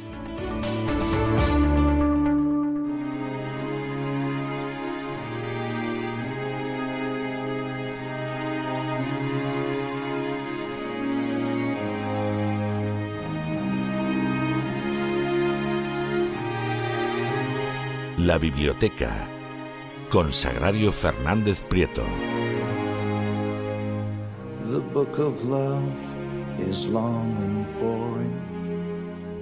Pues estamos aquí de nuevo y vamos a nuestra recta final del programa Terrenos más amables, más relajados, sin política, economía y mano de Doña Sagrario Fernández Prieto que nos lleva a los libros y a la cultura. Muy buenas noches, Sagrario. Muy buenas noches, María Jesús. Un placer hablar contigo, con usted, perdón. Sí, es que yo, eh, ha habido un momento que te he llamado usted y te he tuteado en la misma frase, pero bueno, yo creo que ya hay confianza para tutearnos, Sagrario o no. yo por mí, ir, vamos. Ir alternando según. Eh, un placer para mí también. ¿Qué nos traes hoy, Sagrario? Pues un placer y nos vamos a tutear decididamente porque vamos a hablar de un señor que si estuviera aquí presente, no en libro como está, sino presente como estamos tú y yo, diría, por favor, tutéense ustedes. nos pues llamaría de usted al mismo tiempo que le encantaría que nos tuteáramos. Me estoy refiriendo a Michel de Montaigne, que es un autor que es de mis eh, preferidos entre los clásicos, iba a decir, y, y los no clásicos. Me parece no solo un gran autor, sino un personaje fundamental de la historia de la literatura vamos a ponernos un poco en situación para recordar que estamos haciendo un recorrido por los clásicos del siglo XVI y estamos viendo la influencia del humanismo italiano. El humanismo italiano lo, llenó todo en el, siglo XVI, quiero decir que alcanzó a, toda Europa y a todos los grandes escritores y estamos viendo la influencia de ese humanismo italiano. Y en estos momentos nos detenemos en Francia para ver cómo influyó el, humanismo en uno de los grandes pensadores de la humanidad, porque se le considera así, uno de los grandes pensadores de la, de la humanidad, que es Michel de Montaigne. Michel de Montaigne vivió en Francia en la segunda mitad del siglo XVI. Es muy importante en este recorrido que hacemos de los clásicos eh, saber situarnos en, el tiempo y en los lugares, sobre todo en el tiempo, que llega un momento en que los, los siglos parece mentira, pero se confunden y hay un momento en que uno no recuerda si un autor es del 15, del 16. Pues bien, Michel de Montaigne eh, ocupa justamente la segunda mitad del siglo XVI. Eh, nació en 1533, justamente quiero decir que es de la segunda mitad del siglo XVI y murió en 1592. Y como le digo, es uno de los más grandes pensadores de la humanidad. Fue escritor, fue político, tuvo una gran influencia, se involucró mucho en la política de su tiempo, que fue muy compleja en, en Francia, y es muy importante en la literatura porque creó el género del ensayo, el género ensayístico. Hasta ese momento no existía como género. Se podían eh, leer eh, muchos libros de la antigüedad que hablaban de temas concretos y aquello pues era lo más parecido al ensayo. Pero el ensayo moderno, lo que, lo que entendemos ahora por ensayo, comienza con Michel de Montaigne como le digo, un gran pensador que vivía en su torre. Su torre es que eh, él tenía una gran casa, procedía de, mm, eh, era de origen noble, no, era, el título era de señor, o sea que no era ni conde ni marqués, pero sí pertenecía a la nobleza. Tenía propiedades y em, eh, a su especie de castillo, digamos, le llamaban la, torre. Pues la torre de fulano, la torre de Mengano, es decir, que tenía una gran casa eh, en el campo. Y desde de esta torre en el campo, apartado, eh, le iban llegando noticias, estaba en, continuo, en continua relación con los pensadores de su tiempo. Es curioso, todos estos grandes autores de estas épocas ¿Cómo les daría tiempo para tanto? Porque eh, escribían libros voluminosos, pero muy voluminosos, y al mismo tiempo estaban siempre en contacto mediante correspondencia eh, escrita con, las mentes más importantes de su tiempo, aparte de sus cuestiones familiares. Es decir, que estaban literalmente todo el día escribiendo y además respondiendo cartas larguísimas con mucha inmediatez, porque el correo, por supuesto, no era como ahora, y una carta podía tardar en llegar a su destino un mes o dos meses o quién sabe. Y era importante. Tenemos, como ejemplo a don César Vidal que puede hacer todo eso también. Efectivamente, le falta la torre. el día en que tenga una torre ya, total. Pues eh, él eh, veía el fanatismo de, católicos y de hugonotes, fue la época de las guerras de religión entre católicos y hugonotes, que fueron en algunos momentos fueron muy, muy violentas, y él, que quería mm, poner algo de, de raciocinio, de sentido común en aquellas, en aquellas guerras de religión, lo que le pasó es lo que suele suceder en estos casos, que le atacaban por ambos lados. De modo que eh, cuando intentó enarbolar su independencia estuvo mucho tiempo que eh, era, una manera de decir, si os vais a enfadar conmigo, o si os molesta todo lo que digo, y se lo, se lo, decía tanto a los católicos como a los hugonotes. Y empezó a decir muy a menudo su frase de me abstengo. Cada vez que le preguntaban por algo, le pedían opinión, le pedían que acompañara a unos o a otros en determinada, determinada batalla o en determinada, determinada visita al rey para que les apoyara. Y entonces él decía, era una manera de decir, si me estáis atacando por todas partes, pues no hago nada. Y decía, me abstengo. Cuando decía me abstengo era cuando le atacaban todos a la vez. Es decir, que eh, no le dejaban vivir, él vivía en esa torre apartada de Francia, eh, vivía como un auténtico señor, por supuesto, no le faltaba de nada, pero vivía apartado porque no quería vivir en la corte, quería escribir y quería que le dejaran eh, tranquilo, pero no hubo manera. Hubo un momento, hay un episodio muy, muy curioso en, en Montaigne, que como no le dejaban en, en paz, decidió viajar a París para aclarar las cosas, para mediar un poco entre unos y otros y para dejar clara, clara cuál era su, situación. Pues bien, en el viaje fue asaltado por los hugonotes. Eh, lo pasó fatal, le querían matar, otros que no, en fin, fue un, un asalto en toda regla en el que lo pasó francamente mal. Y cuando por fin logró llegar a París, fue encarcelado en la Bastilla por los católicos. Es decir, que era una época, esto da, una idea de la turbulencia de la época, lo difícil que debía de ser sobrevivir si para un señor como el señor de Montaigne eh, las cosas estaban tan mal y era tan difícil una vida normal eh, además en un señor que una de las cosas de sus características fundamentales es cuánto le gustaba disfrutar de la vida y cuánto sabía disfrutar de la vida, de los pequeños detalles, del el vino que daban ciertas cepas, de dónde se cultivaba mejor una cosa o la otra, dónde se comía, dónde había baños especiales para enfermedades. todo, eh, la, la, frase latina de nada humano me es ajeno al escritor. Eh, se acopla bien a muchas personas, pero a algunas personas, pero a Montaigne para Montaigne eh, ideal, nada humano le, era ajeno. Pues bien, le tenían en estas idas y, venidas de, guerras de religión y no le dejaban en paz en ningún momento. De modo que cuando tenía 55 años, 55 años en la época en la que él vivió, pues, eh, significaba ser ya pues un anciano, prácticamente, sí, prácticamente a los 55 años ser ya un anciano. Tenía muchos achaques, tenía gota, eh, probablemente tenía, por lo que se sabe de, después, por análisis y datos que se, que, se conservan todavía, probablemente tenía diabetes, tenía también hipertensión y se había vuelto oh, bastante misántropo había llegado ese momento en que como le, habían atacado por todas partes, no le dejaban tiempo para escribir, para vivir, para disfrutar, se estaba apartando todo lo que, todo lo que podía de, de la vida mundana.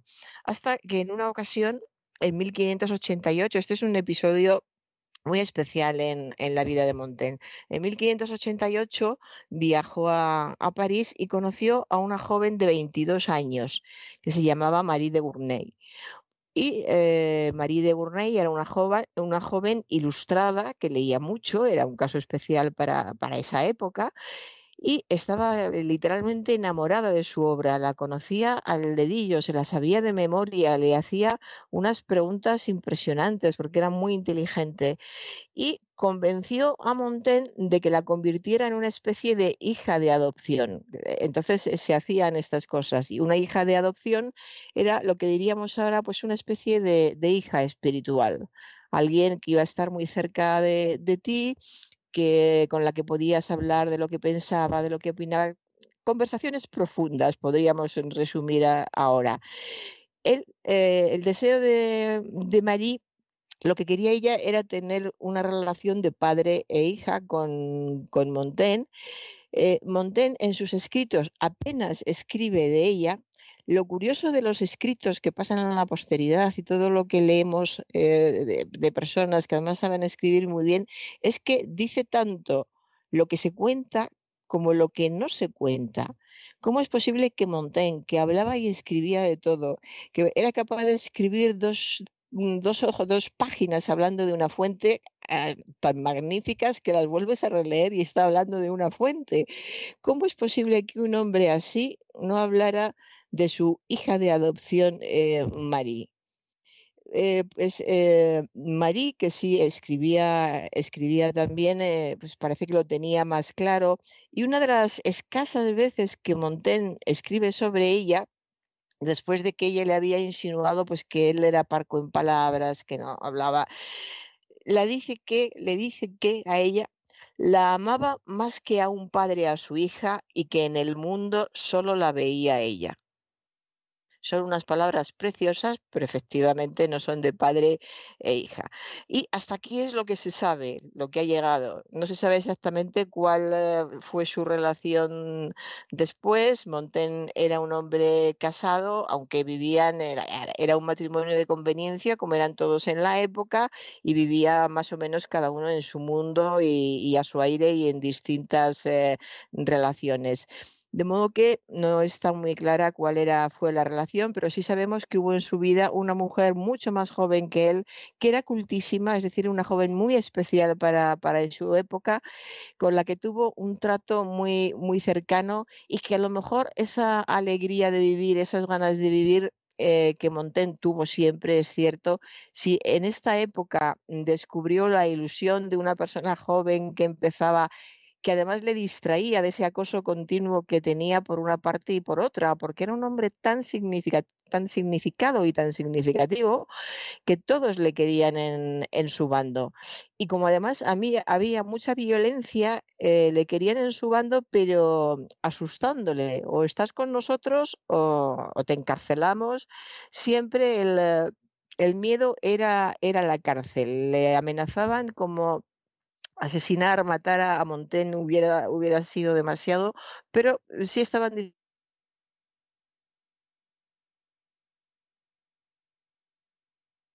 que bien que se unía a unos y a otros. Es decir, que a pesar de su afán por vivir en el campo, por dedicarse a los libros, es uno de los lectores más impresionantes que ha dado la historia. La biblioteca de Montaigne, en lo que él llamaba su torre, es realmente eh, increíble.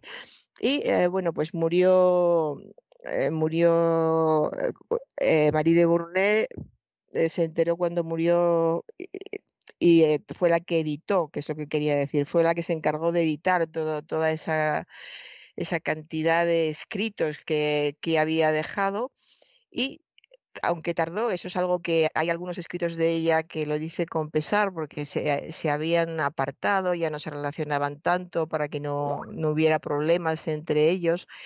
Eh, Marie de Gournay se lamenta de que tardó nueve meses en enterarse de, de la muerte pero eh, a pesar de todo, pues eh, fue ella la que se encargó de editar el resto de su obra, que es un trabajo impresionante, editar toda la obra que tenía, eh, que tenía Montaigne, que todavía no se conocía, era una, una barbaridad, porque era también una mujer muy adelantada a, su tiempo, excepcionalmente culta, en fin, una mujer muy, muy interesante.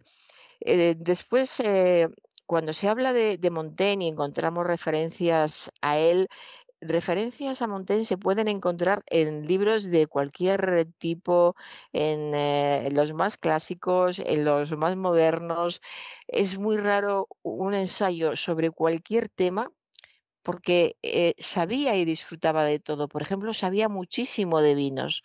Hay descripciones de vinos de Montaigne que todavía se pueden encontrar en revistas de vino que, salen ahora y están en los kioscos. como decía Montaigne, este vino de tal zona en los viñedos del norte de Italia tiene estas características. Y ahora, en nuestra época, ya han pasado siglos y todavía sirve la misma descripción que hizo Montaigne en su tiempo. fin, era un, ser eh, especial y recuerda mucho eh, a los grandes autores clásicos, tanto griegos como latinos, que era lo que fundamentalmente leía, lo que leía los, los hombres eh, cultos, y luego ya aparecen en, en, su obra otras según les le va llegando noticia. Por supuesto, leyó a Cervantes con una admiración impresionante y los, los párrafos que dedica a Cervantes también son muy, muy especiales. Y en esta, en esta guerra eh, entre católicos y hugonotes, que también estuvo, estuvieron implicadas eh, España eh, e Inglaterra, hay comentarios sobre la Armada Invencible en, los escritos de, de Montaigne. En fin, es, es, un hombre que se involucraba en, en todo y sabía de, de todo. De modo que leerle es realmente un placer intelectual. Es esa sensación que pocas veces se da de estar leyendo a alguien que te está dando a conocer, te está descubriendo muchas cosas y al mismo tiempo lo está haciendo de una manera tan amena que no dejarías nunca el libro. Todos sabemos que un ensayo puede ser interesantísimo, pero hay veces que precisamente por lo interesante que es, es difícil de leer. Y si una persona o determinadas personas leen una página en un minuto, en un ensayo pueden tardar cinco o diez. Pues Michel de Montaigne tenía ese extraño don de explicar las cosas más complejas con una cercanía impresionante. Y el, truco, entrecomillado truco, el truco entre, entre comillas era hacerlas sumamente cercanas. Por ejemplo, en su viaje a Italia, que es un libro maravilloso, el diario del viaje a Italia, eh, él continuamente prueba todas las fuentes, él habla de fuentes.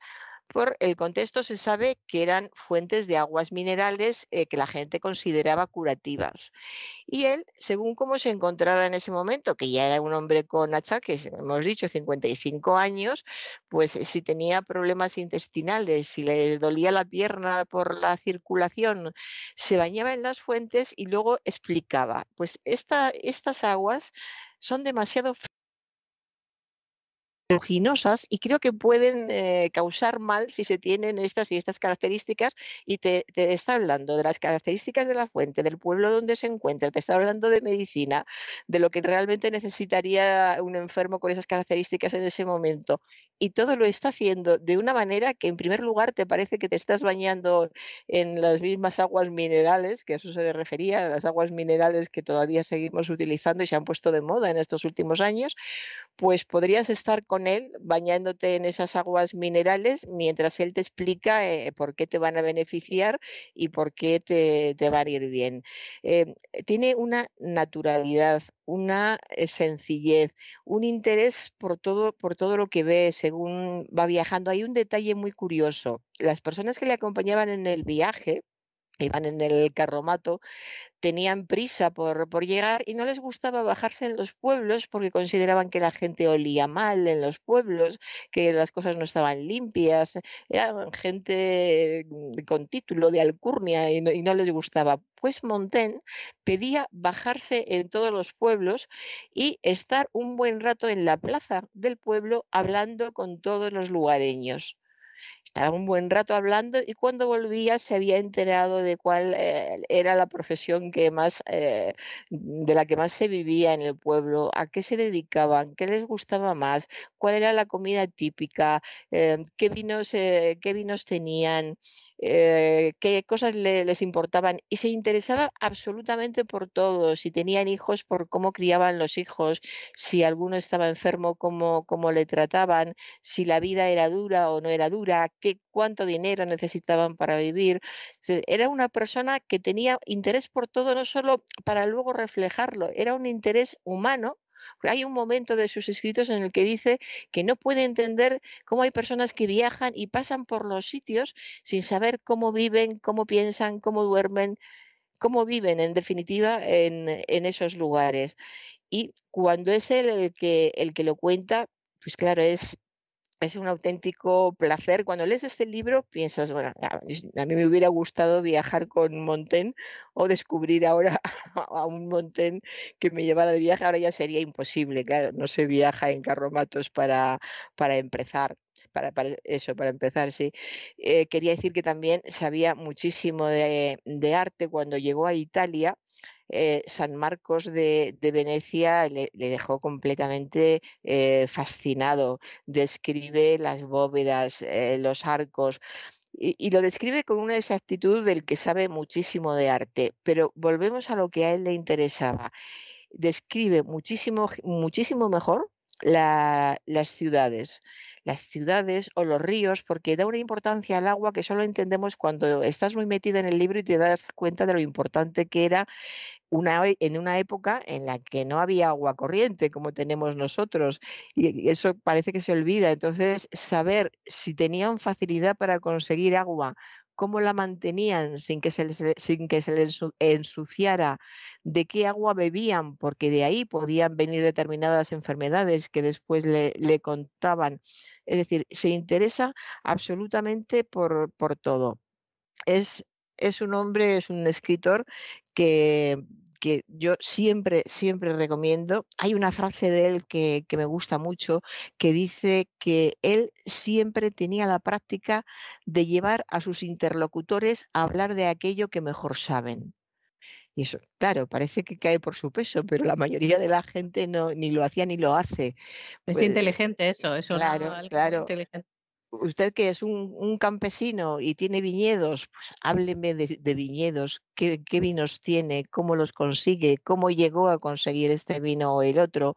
O usted que es albañil y cuál es el último trabajo que ha hecho, ¿por qué mezcla la argamasa con esto o con lo otro? O sea, hacer que cada uno, porque además ahí también está el entusiasmo de la gente. Cuando una persona habla de lo que sabe hacer, lo hace con, con, eh, con muchas más ganas, eh, con mucho más entusiasmo y da gusto hablar, oír hablar a una persona que te habla de algo que, de un trabajo cuando le gusta. Es una gran, una enorme diferencia oír una persona que te está contando que no le gusta su trabajo y te está contando en qué consiste, a oír una persona que te cuenta su trabajo y notas que su trabajo le entusiasma. Es abismal la, la diferencia. Eso es algo que podemos haber comprobado todos. De modo que el señor de San Michel de Montaigne eh, era una continua escuela del saber, de la atención. yo creo que es la gran lección suya, la atención que ponía, que ponía en todo y todos, y era una atención que solo rompía cuando trataba asuntos de interés que eran de interés general para la vida misma, que es lo que hacía cuando ya volvía a la torre, cuando se refugiaba y se ponía a escribir sus cosas. Pero mientras estaba viajando, pues él se informaba y se interesaba por todo lo que, lo que veía para poder contarlo después. En fin, yo creo que se me ha notado mucho que me entusiasma Montaigne, que me hubiera gustado me hubiera gustado conocer a Montaigne, me hubiera ido con él, incluso teniendo en cuenta los malos olores de la época y de las aguas, que no debía de ser nada agradable para alguien, no debería ser nada agradable para una persona de nuestra época, pero sí, es uno de los grandes personajes de la historia, además de uno de los grandes de la literatura, y yo siempre lo, recomiendo mucho. Ah, porque además era un hombre muy simpático, muy cercano. Hay muchísimas anécdotas suyas y sí, es para, es para irse a la torre. María Jesús, ya sabes. Pues como usted, Sagrario, también muy simpática, que, así que a lo mejor eh, hubiera, hubiera sido muy bonito conocerle, pero como veo que habla usted a la torre, si hay que ir, se va. si hay que ir, se va, eso. y como veo que habla mucha pasión de este autor y ha hablado de este diario del viaje a Italia, mm, le voy a dedicar a usted y a nuestros oyentes una canción también muy apasionada, una canción napolitana que se llama Core Ingrato conocida también como Catarí Catarí, y para darles un poco de información de esta obra, para quien no la conozca, pues es de una canción del emigrante Salvatore Cardillo, que viajó a los Estados Unidos, y la letra del poeta Alessandro Sica, y fue escrita en Nueva York en el año 1911 para Caruso. Pero ya saben, la calidad de esa época de las grabaciones, ponerlo a la antena va a perder mucha calidad, escuchar a Caruso, y le vamos a escuchar en la voz de el gran Luciano Pavarotti. Espero que le guste, doña Sagrario. muchas gracias. Ha hecho una lección fantástica, me gusta mucho. Pues, pues, muchas gracias y hasta otro día. Nos vemos. Yo, yo de aquí no me muevo, la espero. Muy bien, muy bien. Eche la llave a la biblioteca, no se vayan a llevar algún libro. No, no se atreven. Un abrazo muy fuerte, muy buenas Un abrazo, hasta luego. Adiós.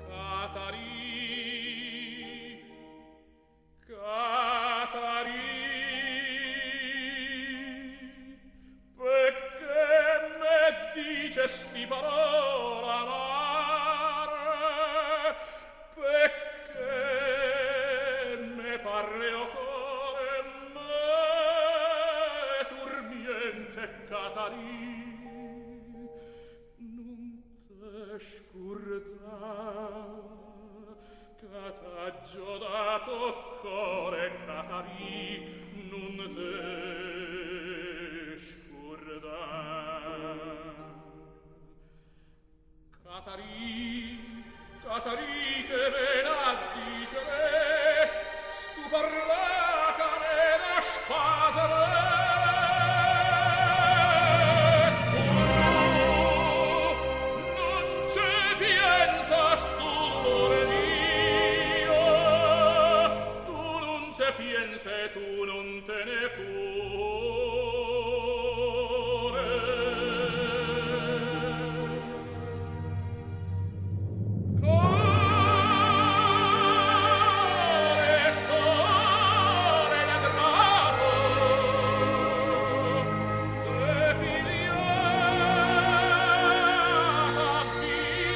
Pues hasta aquí el programa de la voz con esta melodía, con esta voz del gran Luciano Pavarotti.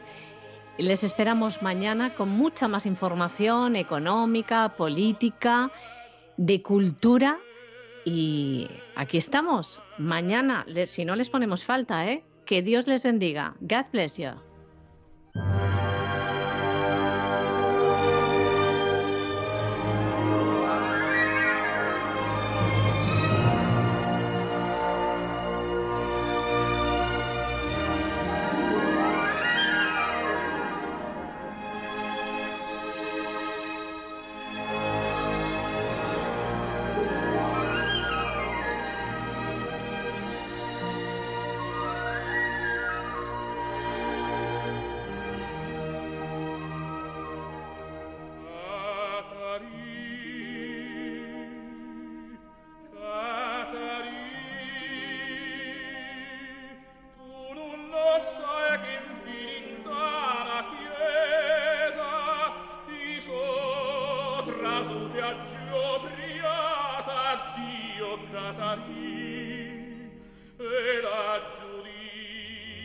Programa La Voz es una producción de Artorias Incorporated y al amparo del derecho a la libertad de expresión no se hace responsable de las opiniones vertidas en el curso del mismo.